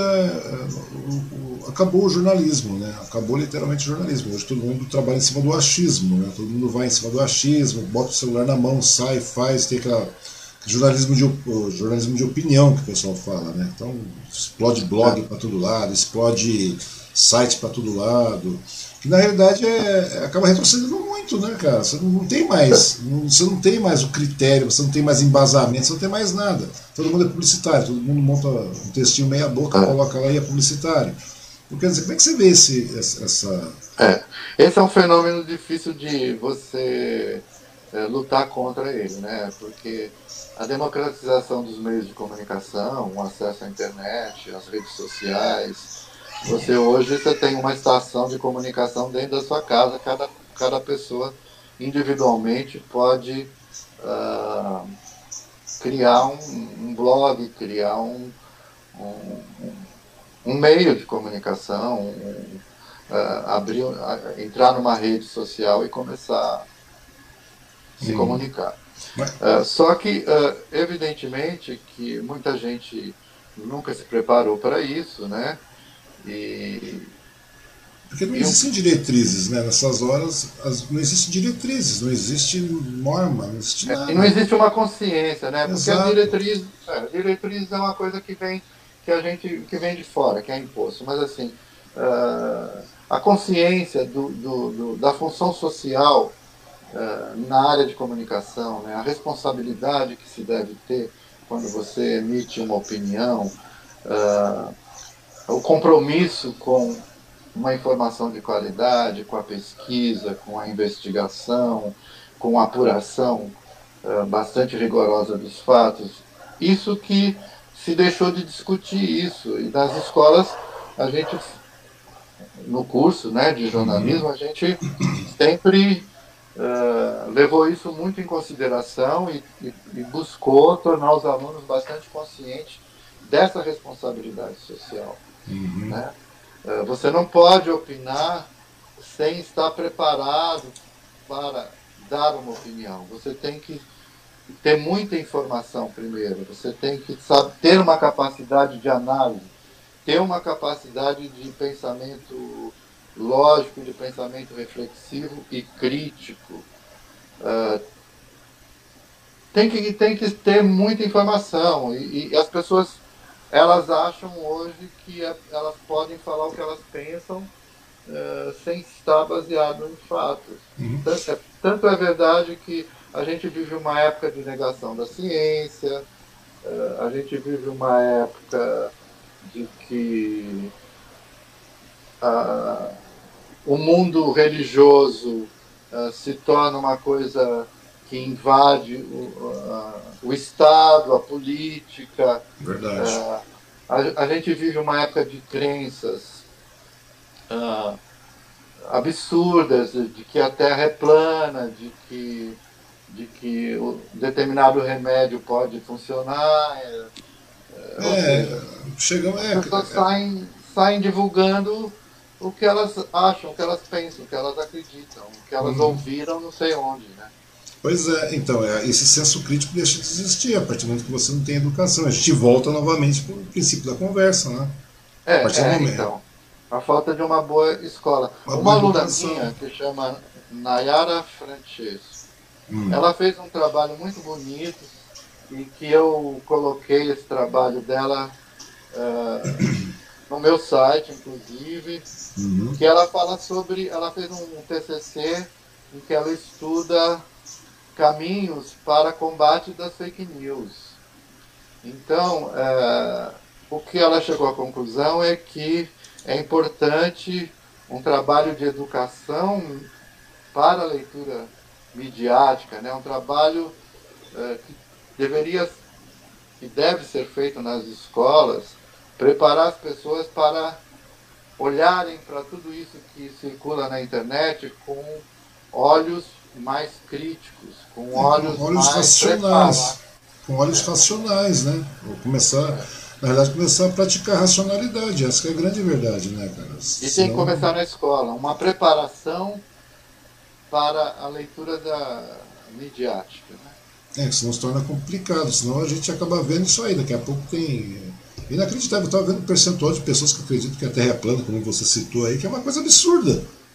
Eu fico é. pensando como é que pode chegar nisso, rapaz. É, é, complicado. Eu já, vi diretor, eu já vi diretor de escola de ensino médio afirmando numa rede social que, ele tem certeza que a Terra é plana. Então, ele é um diretor de uma escola. Eu acho uma coisa tão. Eu, eu nunca pensei. Eu nunca pensei que eu ia ver isso um dia. Então, para você ter uma ideia, na última conversa que eu tive, inclusive com esse João Caetano, que, que, que fez um comentário aqui sobre a nossa conversa, ele é jornalista sindical, ele vai lá, apura fatos e tudo mais, e levanta e coloca. E o jornalismo sindical, geralmente, você leva em conta é, é, a questão do trabalhador. E, nos dias de hoje, você tem trabalhadores questionando as pautas de reivindicação, que são muitas vezes, na maior parte das vezes, lógicas para eles mesmos, devido à questão dessa avalanche de, de, de, fake news que a gente recebe, que eles recebem diariamente e tudo mais, tem gente que acaba questionando, não, o jornal, o sindicato, o sindicato está propondo é uma mentira, apesar de estar escancarado que realmente é aquilo, em determinadas situações tudo mais. Ah. Ou seja, se, se, onde nós estamos chegando, né? essa falta de educação nas escolas, né? que a gente está falando, a falta de, de, de, acesso à leitura, de educação e tudo mais, porque tudo advém da leitura, não tem jeito, tudo advém da educação. Se você não tem, é, isso que eu estou falando, então quer dizer, como é que a gente vai ver esse, esse Brasil, né, no caso, é, vamos, vamos pintar o nosso quintal, falar do nosso quintal, como é que a gente vai ver esse Brasil nos próximos anos? É né? uma coisa bastante complicada. É, é quando, quando, a gente vive esse momento de negação, né, e que uhum. é um fenômeno que não é só nacional, uhum. É, a gente fala aí da questão da educação, mas é, olha, eu acho que esse é um fenômeno que uh, meio que parece que está independente da, independentemente da educação, eu tenho visto uns absurdos aí. Eu tenho visto até professores universitários uh, que tomando remédios preventivos contra a Covid. Então, é uma coisa que você vê, é uma pessoa teoricamente uhum. preparada para dar aula numa universidade. Então, então, mas é isso que eu estou te falando, Sérgio. Daí já é não é. É assustador. Eu, eu falo, não é o fato de começar a praticar a racionalidade da coisa. O ser humano é um, ser, é, é, é, é um como, animal racional, como, né? Como, como promover isso, né? É difícil. Tá pois difícil, é, pois é, mas a única maneira é você confrontando as agruras que, que são colocadas à mesa, não tem jeito. É, você não fica. É, as pessoas. É, porque tem muita gente que se cala, né? Porque não quer criar conflito, não quer, não quer se expor publicamente é, prefere ficar. Né? Me parece que é aquilo que eu não me lembro quem falou, mas o problema é o silêncio dos bons, né? as pessoas que, é. que têm informação, as pessoas que estão preparadas, que sabem pensar, mas que às vezes preferem se calar para não viver uma é, para não viver uma situação conflitiva com pessoas que estão próximas. É, e, e eu, eu confesso que eu fico na dúvida às vezes se vale uhum. a pena você fazer uma bravata aí nas, nas redes sociais e começar a brigar com Deus e o mundo. Se isso vai ajudar em alguma coisa, também é, eu não sei. Não, eu vejo muita gente aí que eu conheço é, que se informa por esses por fake news que circulam em WhatsApp e saem divulgando aquilo. Pois é. Ou seja, eu... as pessoas estão esquecendo da mídia profissional, que é onde a gente tem que se apoiar. Não, é che che chegamos a um determinado momento, César, me perdoe, mas as pessoas, as mídias profissionais, ah, você vai pegar um Estadão, você trabalhou, que você, desculpa, você ganhou o prêmio, você estava no jornal lá à, tarde, não é isso? À na Bahia. Eu, você tem, eu você trabalhei tem, um pouco na Folha também. Também tem a, temos a Folha de São Paulo. Ah, mas é, é, temos Globo. Pô, vamos pegar o conglomerado todo. É, é, é muita informação. Cê, não, tudo bem, mas Globo News, Band, Band, não sei mais o que, o Grupo Bandeirantes, tudo isso aí parece que não tem crédito mais. Daí, ah, não, são todas mídias de esquerdas golpistas, digamos assim. São todas mídias. É porque estão sendo atacadas, né? Não, não, não, mas agora você vê. Daí quando você chega, se você pega um outro veículo, New York Times, Washington Post, você pega, sei lá, o The Guardian, é, outros jornais aí pelo mundo, né, a NHK, que é a, a, a, emissora de TV, tudo mais. Quer dizer, qual o interesse, sabe? Eu não consigo entender isso. As pessoas, quer dizer, é Folha não presta. Se você pegar uma CNN, a CNN não presta. Se você chegar uma, uma e assim vai indo, você vai pegando os demais, os demais veículos de comunicação, os demais mídias internacionais, é, é incontestável, são coisas incontestáveis. As pessoas parecem que querem acreditar no, na mentira. Esse negacionismo parece que é uma coisa absurda, né? É, porque é claro que toda mídia tem um posicionamento ideológico, né? E vai uhum. sempre trabalhar. Ah, sim, sim, mas... mas... aí as pessoas acham que isso tem, é, é, é, é exageradamente uh, ideológico. Não é bem assim. A gente, por exemplo, uh, não vou citar aqui uh, televisões, porque cada uma tem a sua opinião, uhum. tem, cada um tem a sua preferência, mas você tem, você tem canais de TV e tem também jornais que dão espaço para pessoas especialistas, para pessoas técnicas em determinadas áreas, para as pessoas com notório saber em determinadas áreas, na área jurídica, na área de saúde, na área de educação, são profissionais de ponta que estão sendo chamados pela imprensa profissional uhum. para darem a sua opinião, a sua versão. Seus pareceres. E as pessoas desprezam esses grandes profissionais. Pois né? Então, elas preferem acreditar no grupo de WhatsApp. Então, é aquilo que você falou, chega um determinado não dá momento. Não lutar contra isso. Não né? dá. Uma vez eu estava. Eu participo de grupos que eu recebo absurdos de pessoas que eu fico surpreso. Nossa, a pessoa está dando continuidade a uma besteira dessa. Eu estava vendo uma vez um artigo do, do Marcelo Glazer, né, que você deve conhecer também. Claro. E claro. daí o Glazer estava questionando né, a ciência versus religião. Ele falou: a gente não tem condições de questionar. É, é, é, de ser superior, a ciência não tem condições de ser, ser superior à, à, religião em vários aspectos, porque a religião promete aquilo que é abstrato, que você não tem. Como é que você vai combater isso? Como é que você vai questionar isso? A ciência trabalha em cima de fatos, enquanto a religião nós somos carbono, morreu, acabou, vai embora, você vai se desintegrar e ponto, acabou. O ser humano não aceita isso. Então, daí, obviamente, a religião te promete um, uma situação além, te promete situações melhores. Você vai ver vovô, vai ver vovó, vai ver não sei o que, seja o que for que você queira acreditar. Enquanto a ciência não, a ciência se atém a fatos. Né? E é uma coisa bastante complicada você combater. Então, quer dizer, chega um determinado momento, Sérgio, é aquilo que você falou. Tem dia, cara, que eu escrevo, sei lá, eu emito uma opinião e levo cada borrachada, cara. É um festival de borrachada. Você abre minha. É um festival. Chega um determinado momento que eu falei, eu não vou mais questionar, porque é muito idiotice. Eu vou me tornar mais idiota do que, do que, do que o questionamento que eu estou recebendo. Então você para, é, mas... você para. Só que depois chega uma hora que a, a, a, a burrice é tanta, cara, sabe? É, é uma coisa tão tacanha que você não aguenta e você volta e continua questionando. Porque eu acho que o interessante é isso, é a partir do momento que você começa a questionar, quando você começa a questionar e começa a colocar em público uma pauta, alguma coisa, é como eu te falei, a única maneira de você colocar racionalidade nas pessoas é você confrontando a imbecilidade, não tem jeito.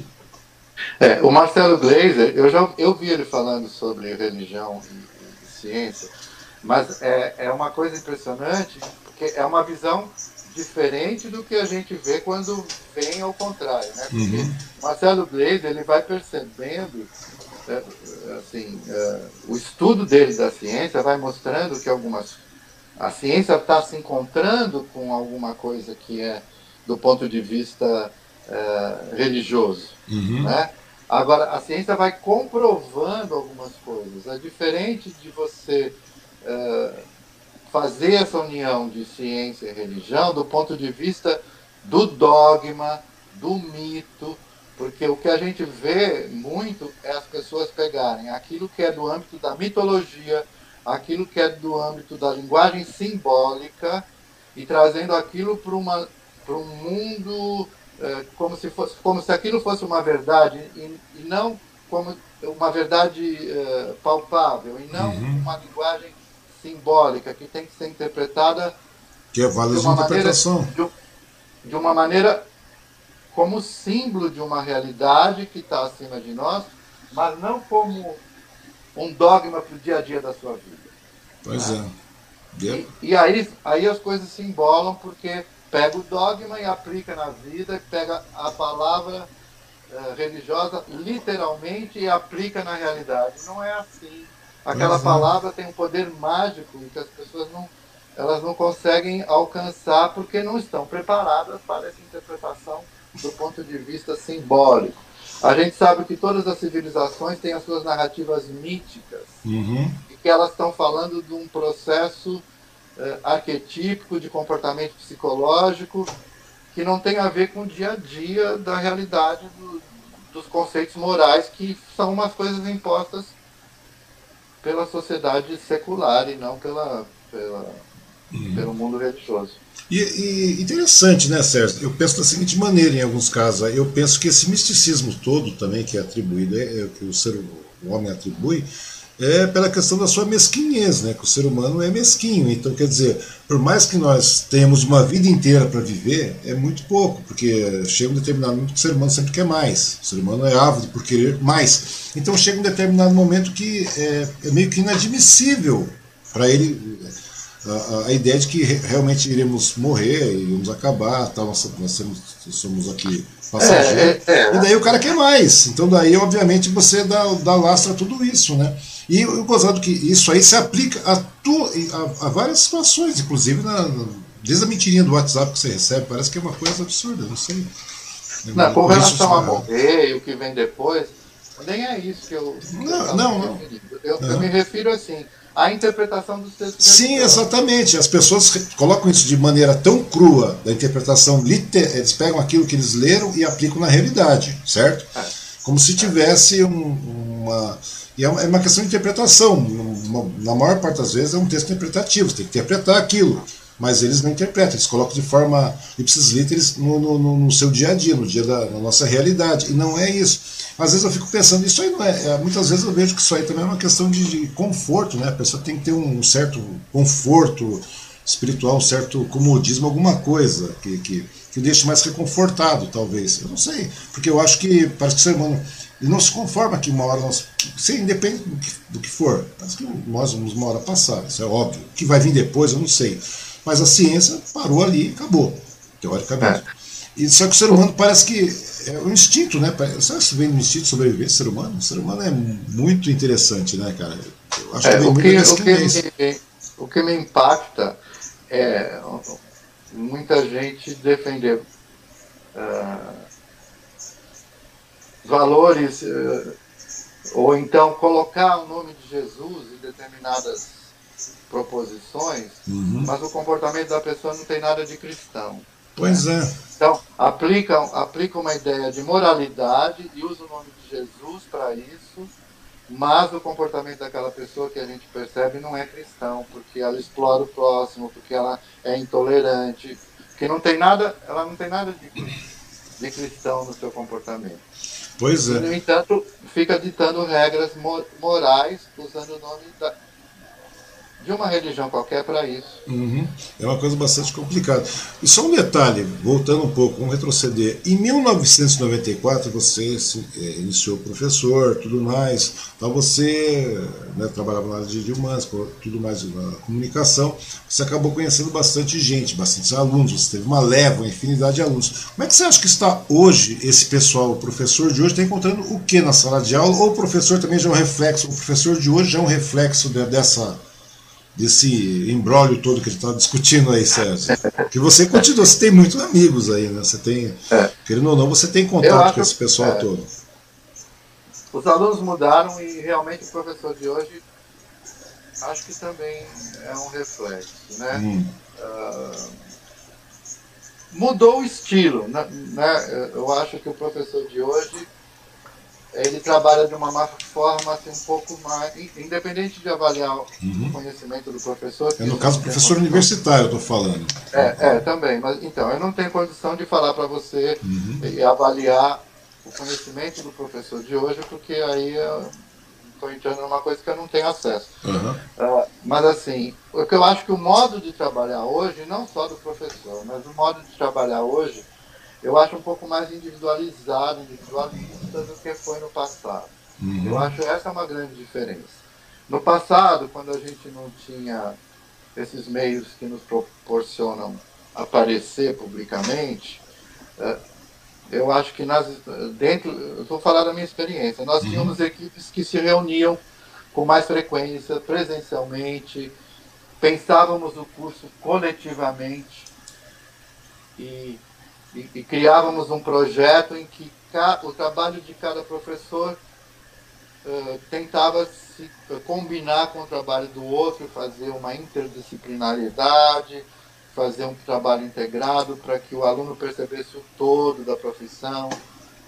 Hoje em dia eu acho que isso se perdeu, não por culpa do professor da atualidade, uhum. mas por culpa do modo como a sociedade funciona hoje. Né?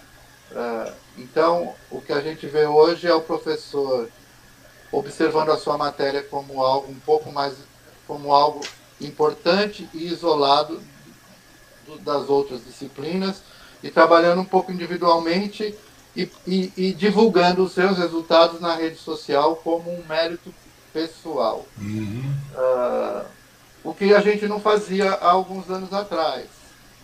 A gente tinha como resultado do curso um trabalho coletivo. Hoje a gente vê o resultado de disciplinas independentes, porque os professores individualmente publicam seus resultados individualmente. Uhum. Quer dizer, a coletividade fica diferença. A coletividade. Claro que os... Pois não. E os alunos, você pergunta, é, alunos e professores, né? Uhum. Os alunos, eles, eles têm uma capacidade brilhante hoje em dia, porque eles já nasceram no mundo tecnológico, eles sabem se comunicar de uma maneira impressionantemente rápida e, e aguçada. Com, eles têm uma habilidade para usar tudo que a tecnologia coloca à disposição deles. Mas agora a gente tem que entrar num processo de aparelhar esses alunos para que eles uh, façam isso com um conteúdo uh, mais profundo, né? Uhum. Porque é como se a gente tivesse assim, a gente vinha trabalhando em profundidade. A gente conseguia fazer, por exemplo, há 10 anos atrás, com que um aluno lê para ficar bem mais prático, uhum. mais visível que eu estou falando. A gente conseguia fazer alunos lerem livros didáticos e teóricos com mais profundidade do que hoje. Hoje, por exemplo, um texto de três, quatro páginas de teoria para o aluno é algo extremamente maçante e cansativo. Em, em compensação, ele pensa muito mais rapidamente, ele capta a mensagem muito mais rapidamente. Mas você não acha que essa superficialidade muda o perfil do aluno hoje? É, já mudou. O aluno vem de uma maneira mais generalista uhum. e menos profundo. É, eu, ainda não é, ó, é, ainda não dá para avaliar o que, que vai ser isso lá no futuro, né? Uhum. É, agora, o que a gente vê como resultado imediato é essa necessidade de, de colocar conteúdo nas redes de uma maneira muito rápida, como a gente já falou, sem o tempo necessário de aprofundamento da informação. Então, a gente ah, como já dizia um filósofo que estudou essa transformação tecnológica, que é o Jean Baudrillard, uhum. uh, o que ele dizia assim, que quando a gente tem uma quantidade avassaladora de informação, a gente entra numa nebulosa e a gente acaba ficando cego, porque é tanta informação. Você tem tudo e ao gente... mesmo tempo, você não tem nada, não é verdade? É tudo ao mesmo tempo aqui e agora e você não, não, não, não se fixou em nada. Isso e aquilo passa muito rapidamente por você e daqui a pouco vem outra avalanche, outra avalanche, outra avalanche. Hum, é verdade. Mas então é... é isso que a gente está vendo, né? Você vê as empresas hoje, o marketing das empresas é marketing de conteúdo. Uhum. Agora eu pergunto, é, é muita informação de uma vez só, né? É muita informação. Então todo mundo agora virou produtor de conteúdo. Como é que a gente dá conta? O que, o que nós temos que fazer é selecionar apenas os assuntos que nos interessam e se aprofundar neles. Né? Fazer seleção dessa gama muito grande de informação que a gente recebe todo dia é um trabalho que precisa ser orientado também. Precisa ser norteado, é, precisa ser norteado, né? Senão Eles precisam fazer o que a gente chama de uma curadoria. Ó, eu vou eu vou, eu vou me fixar nisso daqui, vou me aperfeiçoar nisso. E tem umas coisas que, infelizmente, não vou poder acompanhar. Verdade. É, o negócio mudou bastante. Mas, é, é, é. mas nesse período que você vivenciou a, a UMEC, no caso, você ficou um bom período na UMEC, né? Inclusive você, você, você lá você digamos aí, você esteve em várias frentes lá no MEC, né? A grande verdade é essa, não é isso, Celso? certo. Teve vários momentos, né? Como é. eu te falei, a gente teve esse momento de aplicar a língua portuguesa em todos os cursos, que isso durou alguns anos, uhum. foi um trabalho enriquecedor, que tivemos que adaptar, conhecer novas técnicas, tivemos que nos atualizarmos, né? Depois teve um momento que, antes disso, eu tinha feito primeiro conteúdo do site com o Ricardo Vergueiro. É, você falou. Uh, depois teve a, a, a revista científica, Sim. agora mais recentemente. Foi um trabalho, um trabalho bastante desafiador, porque uh, foi um trabalho solitário. Né? Uh, você editou durante cinco anos a revista, é isso? Foi, cinco anos. E, e foi um trabalho feito solo. Foi a única pessoa destinada para isso. E, E eu tive que partir do zero, né? nunca tinha sido editor de revista científica. Uhum. Fui procurar informação no IBICT, que é o Instituto Brasileiro de Informação em Ciência e Tecnologia, que é uma autarquia ligada ao MEC, que disponibiliza eh, plataformas de internet, eh, disponibiliza cursos online para quem quer criar um periódico científico. Então, fiz o curso online, implantei uh, todo essa, esse conhecimento dentro da universidade e começamos com, a, com o auxílio dos próprios professores de lá, assim, no sentido de serem avaliadores dos artigos. O, o nosso pró-reitor, o professor Cláudio Brito, ele ele convocou todos os professores orientadores de TCC, professores orientadores de, de pesquisa lá da universidade, que eles incentivassem os alunos a produzirem. Então, uhum. o que a uhum. gente teve de incentivo foi isso, mas na produção, na execução da revista, só estava eu trabalhando. Só você. É, então a gente começou a fazer e divulgar e, e incentivar e procurar avaliadores é, de outras, de outras instituições, porque senão ficaria uma revista feita assim, só uma ação entre amigos, né? Uhum. E uma revista científica, quanto mais ela se abre para outras instituições, mais credibilidade ela vai ter. Então, fizemos um trabalho de uh, procurar pessoas interessadas em nos ajudar no sentido de avaliar artigos. Isso é um trabalho que ninguém paga por isso, é importante que se diga, então a gente tem que contar com a colaboração. Então, entrei aí no, no currículo Lattes e fiquei vasculhando professores, doutores do Brasil inteiro e tive a sorte de encontrar pessoas muito bem intencionadas, muito solidárias eh, e que nos ajudaram e que, que entraram para nossa equipe de, de consultores editoriais. Então aí vieram pessoas lá da, da Federal uh, de Pernambuco, pessoas lá do Triângulo Mineiro, pessoas do Rio Grande do Sul, pessoas do Rio de Janeiro, pessoas da Bahia, que, que nós fizemos esse, esse garimpo, né, esse trabalho de contato uhum. com essas pessoas e montamos um, um conselho editorial com quase 200 professores doutores que nos que nos auxiliaram. Uhum, e, e, durante cinco anos publicamos dois exemplares por ano. E aí essa, essa, essa revista chamou a atenção da CAPES e conseguimos uma classificação que foi para quem estava começando, né? Uhum. Conseguir um B3 da CAPES era bastante significativo. Muito Só legal. que agora, na pandemia, com a, com a revolução que aconteceu dentro da universidade, infelizmente a revista foi descontinuada e uhum. acho que até fora do ar ela está agora, porque a última vez que eu entrei lá não tinha mais nenhum PDF de artigo, apareciam as capas, mas os, os PDFs dos artigos. Os conteúdos já tinham. Né? Não sei porquê.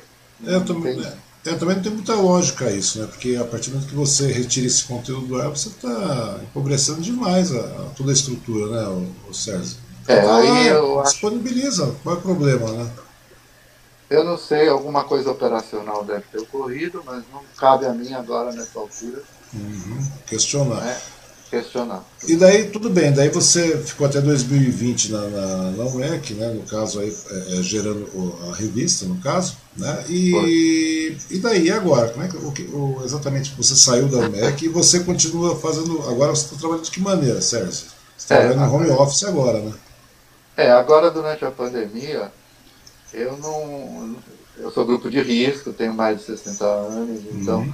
eu não fiquei, não me senti confortável de sair aí pelo mercado, uh, procurando dar aula em outro lugar, por, até porque as universidades também estão não estão trabalhando presencialmente nem nada. Então, eu retomei meu trabalho literário. Uhum. Uh, eu já tinha, já tinha iniciado um projeto antes da pandemia, antes de sair da UMC, uh, ah, de fazer uma adaptação para o público juvenil uh, da Odisseia, de Homero. Uhum. É um trabalho que eu comecei há algum tempo, alguns anos atrás, estava parado, falei, ah, vou retomar. Terminei faz uma semana. Uh, e aí mandei lá para Eu fico imaginando como é que você vai fazer uma adaptação da Odisseia de Homero. Eu fico pensando. A Denise, é, a Denise me falou, ele está fazendo uma adaptação da, da Odisseia e tal. Foi, é. é um trabalho assim, de pegar várias versões. Eu peguei mais de cinco versões, uhum. tanto em prosa quanto em, em verso. Li várias e aí passei a escrever a minha versão. Né? É um texto de direito público. E, e eu pensei naquele leitor, na minha mente sempre vem a, o leitor de Vagalume, né? Porque uhum. a coleção Vagalume da editora Ática, na qual eu tenho três livros publicados, é, foi uma escola muito boa para mim, porque o editor Fernando Paixão, é, ele, ele leu todos os livros que eu publiquei lá e, e, ele sempre dava um retorno com várias observações e ele com a experiência dele de editor e de mercado para o público jovem tinha ideias muito interessantes. Então acabou sendo uma espécie de um orientador né, nesse processo. Então eu sempre penso naquele leitor que lê os livros é, juvenis uhum. da coleção Vagalume. Então eu pensei nessa linguagem e transformei essa história, que é a maior parte das versões tem uma linguagem bastante erudita. Pois é, é isso que eu ia falar. Muito rebuscada, com uma sintaxe complexa, com um jogo narrativo de várias vozes, porque você tem um narrador uh, em terceira pessoa, onisciente, onipresente, mas tem um, uma, um grande trecho da obra que é o próprio Ulisses que narra a sua própria história. Uh, tem, um, tem o lado mitológico, tem o lado da ação, uh, da guerra. Então, foi um desafio no sentido de tudo que a gente pegou para ler era muito erudito, com uma uhum. linguagem muito rebuscada, com períodos muito longos, uma, uma infinidade de orações subordinadas, criando um parágrafo inteiro sem sem nenhum ponto, uhum. né, e transformar isso numa linguagem ágil, rápida, pois é. pensando nesse sabor de aventura que é o que o leitor gosta. Então, e interessante e a Odisseia é isso. é uma grande aventura. Pois é, é isso que eu falando, mas só que é uma coisa totalmente erudita, como você mesmo falou. E daí você pegou cinco versões, né, para você. Interessante como é, jornalista, na realidade, é, mas que seja cinco, seis, seja quantas forem. Mas o interessante é isso, você novamente volta, parece que aquele lado jornalista funciona, porque é aquela velha situação que estávamos conversando. É, você pega cinco, seis, todas as fontes possíveis que você tenha condições de adquirir, e em cima disso você cria toda a sua estrutura, ou seja, você de uma maneira racional você começa a analisar e coloca implementar isso aí, é, você pega toda essa experiência, obviamente, mas é muito legal isso, porque você pega versões A, B, C, D, E, e de lá você vai é, é, como é que se tira diz? a própria. É. Exatamente, você tira a sua própria. A partir daí você tira a sua própria conclusão de como deve ser a sua odisseia, a sua adaptação. Não é tem, verdade? Que tomar decis... tem que tomar decisões, porque tem trechos que você pode omitir sem prejuízo da história. Uhum. Uh, uh, tem situações que você uh, tem que tomar uma decisão do ponto de vista até de como é o jovem de hoje, né?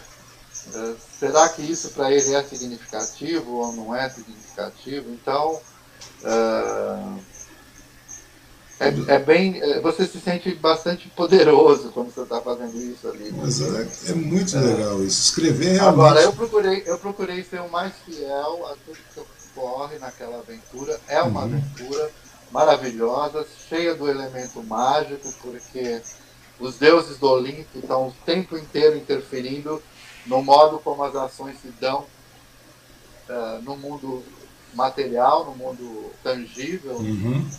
Uh, então é mágico, né? E as uhum. aventuras são muitas vezes quase sobrenaturais, né? Os seres que aparecem são pois é. sobrenaturais. É. Você tem uh, monstro de sete cabeças, você tem o ciclope, que é um gigante de um olho só, você tem muitas coisas que, que que os jovens se sentem atraídos. Agora, eu, às vezes eu penso assim, que a linguagem do leitor, leitor juvenil dos anos 80, uhum. hoje ela, ela, ela se aplica a muitos adultos, porque a capacidade de leitura de um jovem dos anos 80 era maior do que a do jovem de hoje. Verdade, verdade. Um texto, quando eu falo isso, de um texto longo, de um texto mais. De um mergulho mais profundo num, num, num texto que se alonga. Né? Uhum. O jovem de hoje tem capacidade de leitura, mas ele lê. Ele lê em passando. De uma maneira fragmentada, ele lê um caleidoscópio. Agora, pegar um livro e ficar com ele, sei lá, uma semana com o mesmo livro, lendo. Uhum é, é, as pessoas meio que perderam um pouco essa. Essa, essa vertente, você essa chegar aí, essa paciência. É, é, então, é isso que eu ia lhe perguntar, porque hoje parece que o, o, o digamos assim, o jogo é, parece que perdeu um pouco, né? O, o, adulto hoje ele tem, ele consegue ter interpretação de um pessoal de um tempo atrás, porque hoje o jovem mesmo ele não segue mais o mesmo pico. Você pode é tudo fragmentado, é muito rápido, né? De repente você está escrevendo um texto, você está escrevendo, fazendo adaptação infanto juvenil, e na realidade quem vai ler já não é nem mais um infanto juvenil, né? Você concorda comigo? É, é eu, eu vejo, eu tenho assim, tenho um retorno tem um dos livros que é uma história que se passa aqui, uhum. em Mogi das Cruzes, entre Sabaúna e Mogi das Cruzes, né? É, e é uma história que é, é voltada para o público juvenil, mas ela aborda conflitos psicológicos. É, e eu vejo que os professores que leram, eles gostam do livro como leitores e não apenas como orientadores para os jovens. Uhum é, porque se vêm de alguma forma identificados. Então, o livro juvenil ele se alonga para um, um público adulto também. É isso que é legal, é muito legal. Eu me lembro muito dessas literaturas aí que você citou. Nossa, fico pensando, sabe quando você ainda re, é, se retrocede, você na realidade fazia parte da grade, você tinha que tê-los. E hoje é muito legal, e você vê que as pessoas que é, vive, vivenciaram isso aí, elas lembram disso com uma certa nostalgia, e na realidade são pessoas que pensam melhores, a grande verdade é essa. Eu acho muito legal a literatura. Nossa, eu, sou tipo do é. cara. Eu, eu, quando garoto, Sérgio, eu li até bula de remédio, rapaz, que era tão. É, é eu, li, eu li muito, lia muito gibi, lia muita revista, depois caí no mercado publicitário, daí você vai lendo um monte de coisa, jornais e tudo mais, porque tem que se, se antenar. E eu acho que, que falta isso hoje, né? É uma coisa legal. Eu acho Cara, eu gosto muito quando você coloca alguém para conversar ou para explanar com alguém a respeito de, de literatura. Eu acho muito legal, porque tudo que é movido à arte, tudo que é movido à literatura está lá, a música está lá, a arte cênica está lá, está tudo, tá tudo meio que envolvido nisso aí, não é verdade? Tudo é, parece claro. que a cultura está tá aí, não tem por onde. O mundo da cultura. Exatamente. Né? Mas vem cá, e hoje, Sérgio, nesse meio tempo, você, tá, você acabou de terminar a Odisseia, né? tudo bem, você vai, acredito que você vai fazer uma publicação dela também. E, é, e, e, os demais conteúdos? Você continua publicando na internet agora, um monte de conteúdo, não é isso? É, eu, eu sempre gostei de desenhar, né? Uhum. sempre tive como hobby a pintura. Uh, eu, meu, meu, meu desenho ele, ele é meio intuitivo, ele é meio. Ele, ele meio que vem do subconsciente, é uma uhum. coisa que eu sempre fiz em situações as mais inusitadas, né? Quando eu estou falando ao telefone, quando eu estou numa reunião, uh, quando eu estava numa reunião de trabalho, enquanto estou ouvindo alguém falar, eu estou prestando atenção na pessoa, mas minha mão está desenhando. Uhum. E aí uh, eu sempre transpus esse desenho para algo maior e eu, eu comecei a trabalhar no, primeiro com pastel seco, depois usei um pouco de tinta acrílica. Uhum. E agora eu estava sem condição aqui meio física de montar um ateliê, de lidar com tinta no apartamento. Hein? E eu comecei a brincar no computador com os editores. Os editores gráficos, né? É, os editores gráficos. Eu nunca fiz um curso de edição gráfica, uhum. mas eu comecei a brincar com esses editores gráficos. Que e comecei a descobrir umas coisas e comecei a ver que davam os efeitos que eu gostava. Uhum. Vou até passar um pouquinho, vou até passar algumas fotos aqui, Celso, ou Sérgio. Ah, que legal. Você que tem. eu fiz uma coletânea aqui, nós vamos passando os livros, a sua Bienal, inclusive. E aí eu comecei a divulgar isso, né? E como é que está sendo a repercussão disso? Porque você virou um artista digital agora. E como é que você imprime esse material? É, você digital. imprime isso aí como agora? Quer ver? Deixa eu dar uma passadinha. É, acabou que Aqui, virou ó. um trabalho. É, acabou que virou um trabalho uh, que me apaixonei demais, porque o computador permite esses recursos que você está vendo aí uhum. de cores. Se você perceber aí, ó, é, muitos desenhos são feitos em folhas de caderno, essas uhum. linhas que aparecem, e, e, com, e com em cima de texto, você vê que aqui tem um efeito Sim. de um texto que está por baixo.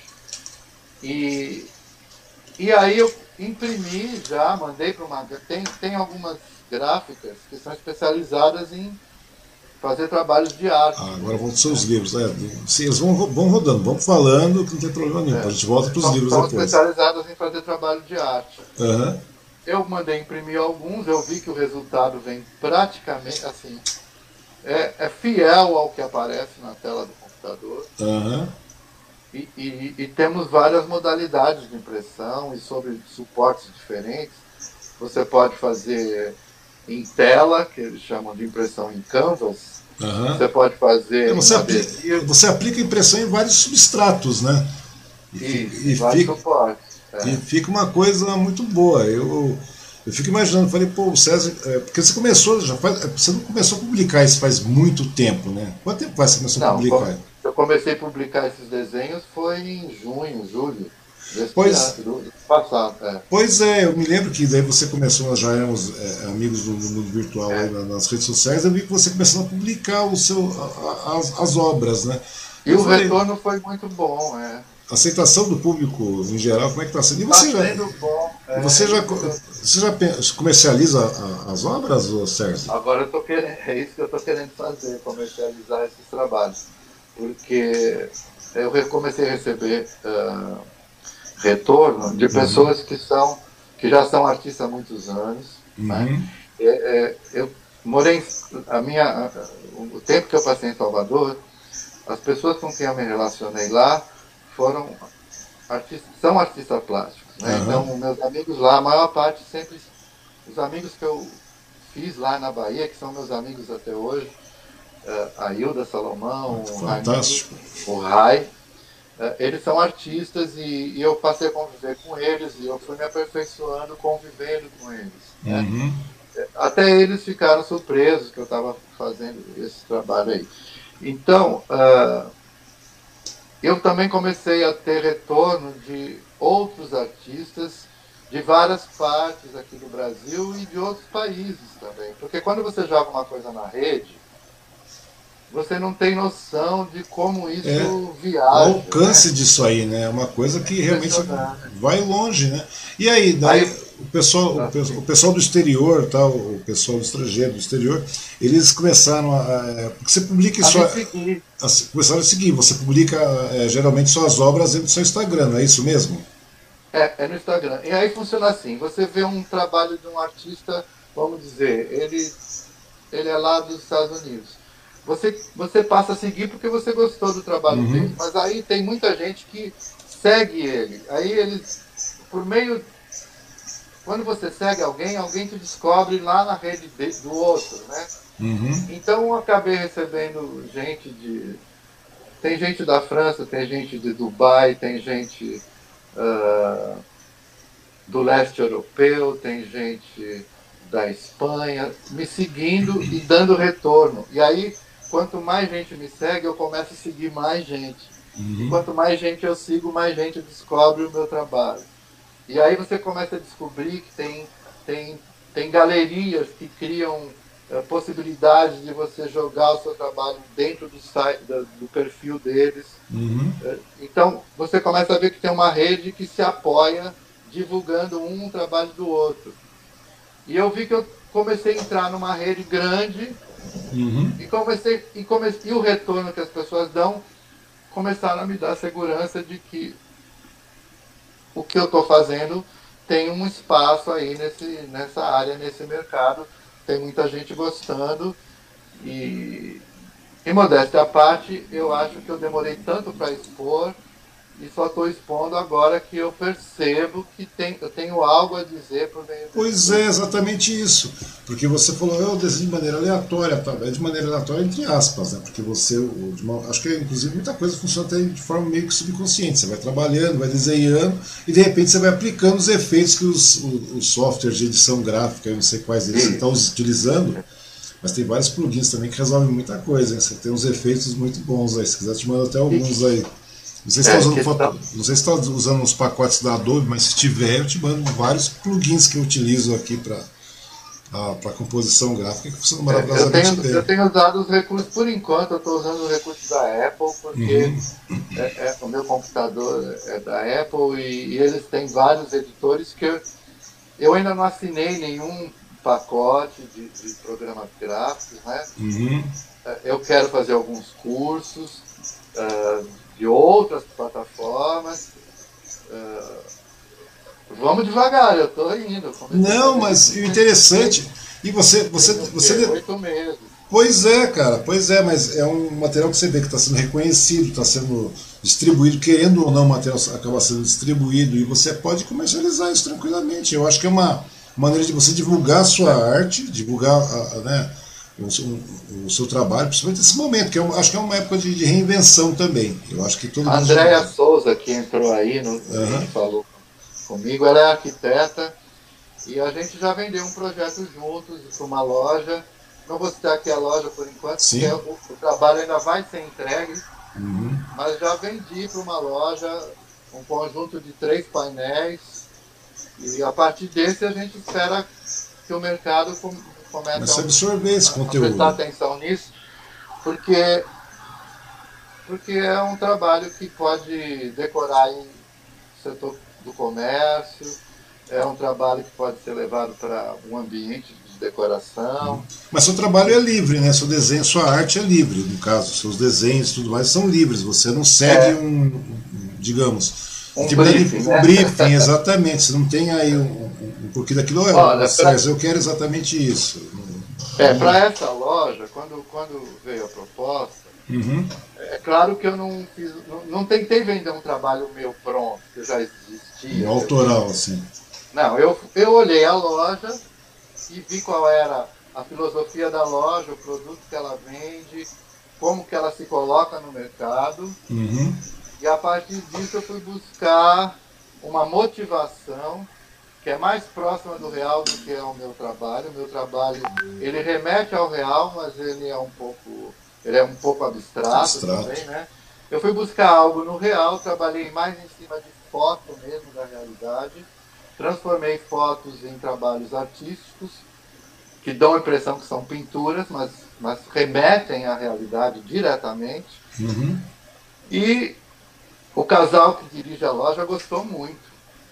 E já está pronto, só porque atrasou. O trabalho está até aqui, pronto para ser entregue. Uh, os donos da loja que estão com dificuldades de receber agora, porque tiveram uhum. problema de saúde e, e, e pediram para adiar essa entrega, né? Uhum. Mas, uh, mas então, a partir desse, eu acho que dá para eu mostrar para o mercado que, o que dá para fazer para decorar a loja motivada na filosofia e no estilo da loja. Sim, um outro detalhe, é isso que eu lhe perguntar, né? a partir desse momento você, está, você está entrando numa pegada mais profissional, digamos assim, se tornou uma profissão também. É, eu tenho, é, é, eu tenho registro como profissional autônomo, posso uhum. trabalhar comercialmente. Sim, exatamente. E daí, você já, já pensou em montar uma galeria virtual, ao menos uma galeria virtual, para que você possa divulgar e vender é, as cópias das, dessas impressões aí, Sérgio? Já pensei, eu tô, nesse planejamento. Uhum. É, quando começou a pandemia, eu comecei a brincar com os desenhos e me coloquei como, como uma obrigação, né, imposta a mim mesmo, terminar a, o livro da Odisseia, porque era um trabalho já começado, uhum. e eu me coloquei como uma obrigação moral comigo mesmo. Né? Uhum. Então eu fiquei fazendo as duas coisas paralelas, escrevendo e desenhando. E fui jogando no Facebook, no, no Instagram, para testar como esse trabalho seria, seria recebido. Agora que eu terminei o livro, né, tá com o Ricardo Vergueiro, que ele está me ajudando a revisar. Uhum. Uh, agora que eu vou começar a profissionalizar isso, né? Então, por enquanto eu estou lá no Instagram, por meio do Instagram eu estou vendo assim essas oportunidades de galerias uhum. que estão oferecendo a possibilidade de você divulgar seu trabalho dentro de algumas galerias que já existem. Uh, e vou ver se eu vou, vou, vou caminhar para fazer uma loja virtual, é isso que eu quero fazer. Exatamente. Você e aí vender, de, vender de várias formas, né? Uhum. Ou vender só a arte, ou vender o trabalho finalizado, porque esse trabalho pode ser, como eu disse, tanto um painel como um quadro, é, impressão em, em, papel fotográfico e montagem com passepartout, moldura, vidro. Sim, pode ser do jeito pode ser da maneira que você desejar. E é isso é. que eu estou falando. De repente, em alguns casos, você vende cópias sequenciais também. Né? Você pode vender cópias é. sequenciais de determinada obra, como você pode vender exclusividade também. Aí você retira. Pode vender exclusividade. Você pode vender exclusividade, retira isso da galeria, mantém. Ou, quando você faz uma, um, um, um, trabalho personalizado, tudo bem, né? no caso da loja, você foi lá, foi ver a essência da loja, a, a, a forma de tra trabalho. Eu personalizei, personalizei esses painéis com a logomarca da loja. Então, então, aquele é exclusivo, está vendido para a loja e para mais ninguém vai Sim, ter então, e tem mais ainda, né? Você já tem domínio, não tem? Você já tem o, seu domínio de internet. Você tem um domínio de Sim, internet. Sim, é claro que eu não vou saber eu montar uma loja virtual. Ah, não, mas, ah, mas até aí não é o problema, até é bastante simples até hoje em dia. Tem várias ferramentas e tal. Mas eu acho que é legal que você centraliza a sua obra. Você pode centralizar a sua obra, assim como existem esses grandes é, é, artistas, né? Tem vários artistas aí. Você está dizendo fazer um site, né? Tá Sim, montar uma estrutura, um domínio, cesarbardari.com.br. Você já tem um domínio, não tem? Eu tenho um domínio, só que ele é bem acadêmico, né? Então agora Sim, que... é, daí você vai ter que eu adequar. Não, eu não quero misturar as duas coisas, né? Tem que criar um outro. Não, mas daí se o Bardari, o bardari.com.br, bardari.com, alguma coisa assim, onde você é, é, é, como é que chama? Você passe a, a, a, ser reconhecida como um artista Sérgio Bardari mesmo, não como escritor, como é, a ideia, é. Não, mas é verdade, você cria um peso, você cria um peso, dá uma. E você tem uma maneira de distribuir de maneira mundial. Você, você cria um, um website lá em dois, três idiomas, sem problema nenhum, né, e distribui esse conteúdo, porque já, você já. Quando, se tratando de arte, principalmente é, arte gráfica, essas coisas todas, você quebra um monte de fronteiras, você estoura todas essas fronteiras, você está no mundo inteiro. Né? Você está no mundo é. inteiro. Você, e você tem. E, e percebe que a sua arte aí é, é, é, bastante pessoal, né? Então quer dizer, daqui a pouco você está vendendo tela para tudo. Tela não, de maneira de falar, você está vendendo impressões para tudo quanto é lado. É verdade. Deus não, Deus. Não, mas é uma coisa bastante legal. Eu acho que tem que ser por aí é mesmo. É o que eu penso, é o que eu quero é, ó, os, de, os de, grandes, grandes artistas aí, Noren, Frazetta, esse pessoal todo, eles vendem cópias das suas peças. Né? O Frazetta já morreu, né? O Noren está vivo, mas o Frazetta já faleceu. Eles vendiam cópias durante. Outro grande desenhista, um grande artista brasileiro que trabalha. Por acaso ele trabalha em Marvel, essas coisas, sabe? Esse mundo de, de da DC Comics, Marvel, mas ele tem um trabalho muito bom também, ele chama-se Mike Deodato, é, né, é, é Deodato Júnior, ele é lá do Sul. E as cópias dele, ele vende cópias do trabalho de uma maneira. Ele, pode procurar, ele é meu amigo no Facebook também. O cara trabalhou na Marvel. A ideia, a ideia, é, a ideia é essa mesmo, eu quero fazer isso. E é uma coisa muito legal, cara. Eu acho que tem muito a ver, porque eu falo, nossa, vira e mexe, está colocando um conteúdo, conteúdo ah, gráfico claro. nas suas redes. Pelo menos umas duas vezes por semana eu tô lá. Uhum. E vem cá, e como é que vai surgir? Você falou que surge de maneira aleatória esse, essa, esse conteúdo gráfico, não é verdade? É. Mas vai saindo simplesmente aleatório mesmo. Muitas vezes você deve trabalhar, você deve estar rabiscando, algumas vezes você joga, escaneia isso aí, você joga lá para dentro e de lá você começa o trabalho, ou muitas vezes você deve desenhar direto do computador, não é isso? Não, eu desenho, eu desenho aqui nos rascunhos, a. A lápis. Ou caneta, bic, o que aparecer na minha frente eu vou usando. Uhum. Daí você escaneia esse material. Em geral ele é, é, um desenho pequeno. Aí eu começo a olhar para ele e, e, procuro perceber o que, que eu estou vendo ali. Uhum. Né? Aí, se eu começo a ver algo que, que me remete a um, um objeto real, aí eu vou aprimorando aquilo, aí eu passo a trabalhar conscientemente. Então, Aí eu começo intencionalmente uh, continuar o desenho a partir daquilo que eu estou vendo. E o interessante da. E às vezes é uma surpresa, por exemplo, essa semana, uh, esses dias, eu publiquei um desenho que eu olhava como se fosse uma espécie de machado. Hum. E, já, e tinha publicado. De repente, depois que eu publiquei, eu girei o desenho aqui na minha tela e aí apareceu um casal se abraçando. Hum. Era o mesmo desenho, só que virado de ponta cabeça. E, e, o interessante também, Sérgio, é que, principalmente nessa parte de, de arte gráfica, eu acho muito legal isso, porque, não sei se é porque eu gosto muito também, né? sempre gostei muito. O, o que acontece? Muitas vezes você faz um rascunho, você faz um. Você rabiscou, vamos chamar de rabisco, rabiscou alguma coisa, você escaneou esse material, você escaneou uma caneta, usou, utilizou uma caneta, uma porosa, seja o que, o que for que você tenha utilizado, e de repente na ampliação as ranhuras começam a aparecer, as, as ranhuras da caneta. Cara, Isso. numa proporção, num, e, e, sem mais, depois, é, geralmente você escaneia preto, preto branco, tal, alguma coisa assim, que não sai muito mais do que isso, você escaneia em preto, certamente, eu acho. E depois disso, você passa a fazer, você passa a colorir esse, essa, essa obra aí, esse desenho. É.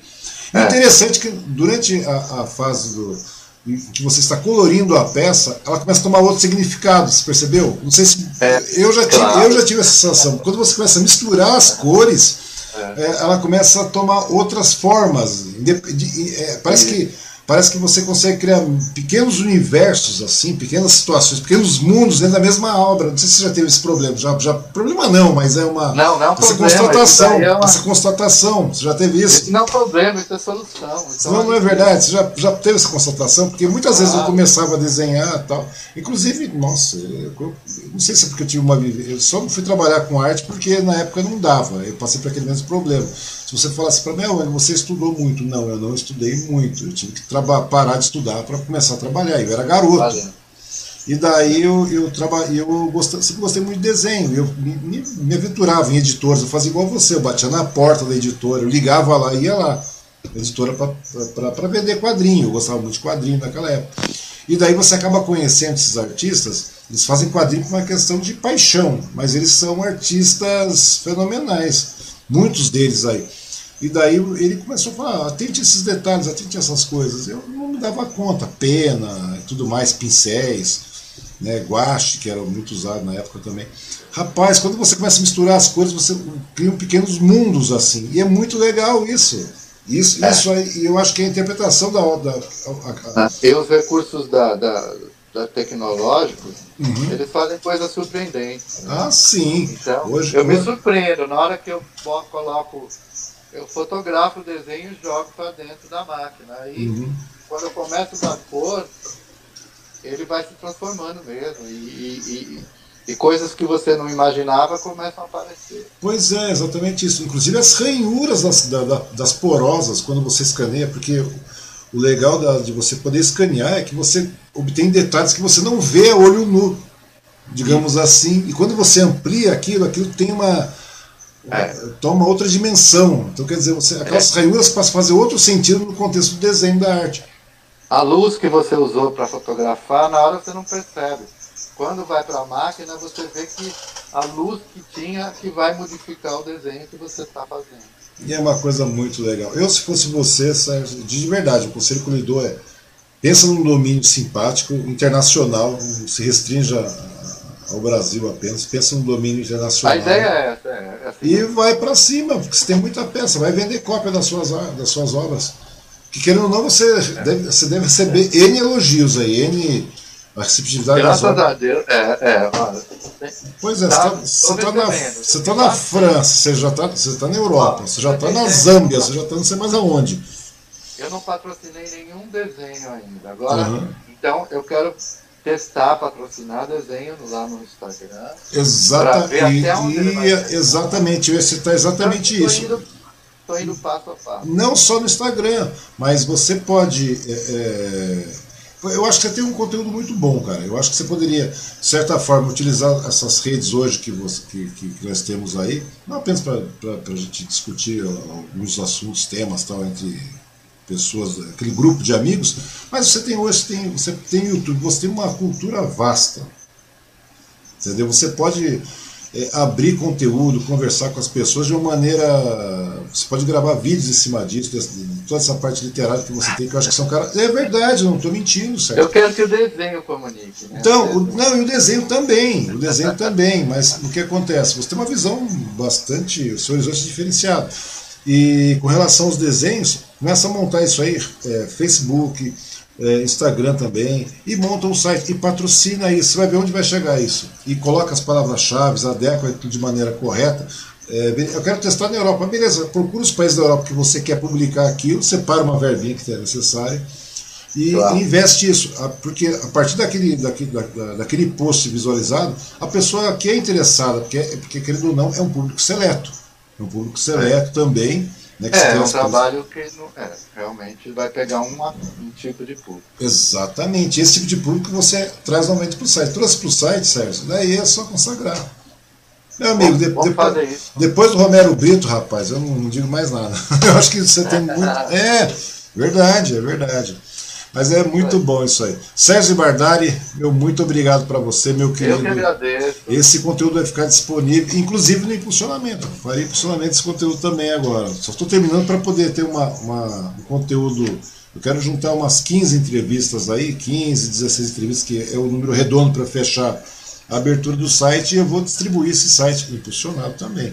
Que é a lógica. Daí você impulsiona e vai indo. trabalho que está crescendo aí, está ganhando público. Né? Ah, a intenção acho que tem, você tem que começar a trazer um pouco mais de, de inteligência para esse povo todo, entendeu? Você, é claro, se você pegar toda essa leva de entrevistas que eu fiz aí de forma é, particular, independente do Suzano hoje, que a gente. É, porque ela é uma entrevista mais dinâmica, é, uma área mais ligada à questão política, aquela coisa toda, regional. Aqui não, aqui é bate-papo, o negócio vai embora. Eu acho muito legal isso, cara. Vamos ver, né? O rico sempre sabe que não vai Vamos ficar. Ver.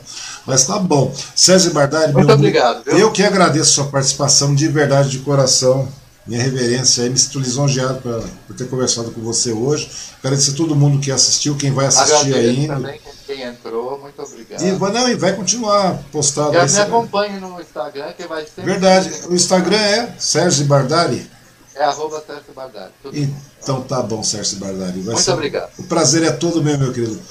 E a todos vocês, uma ótima noite, né? Um, é porque é noite, né? Tem jeito. Então, ótima noite. Amanhã eu vou conversar com o Padre Cláudio, outro negócio. Amanhã eu conversarei com o Padre Cláudio e mais à tarde vou conversar com o Marcelo Cândido, o ex-prefeito de Suzano aqui. Que tá bacana. Tá bom? Meu muito obrigado a todos vocês. Sérgio Bardari, meu muito obrigado novamente. Estamos à disposição aqui. Tá bom? Meu muito obrigado tá. a você. E até mais. Um grande abraço a todos.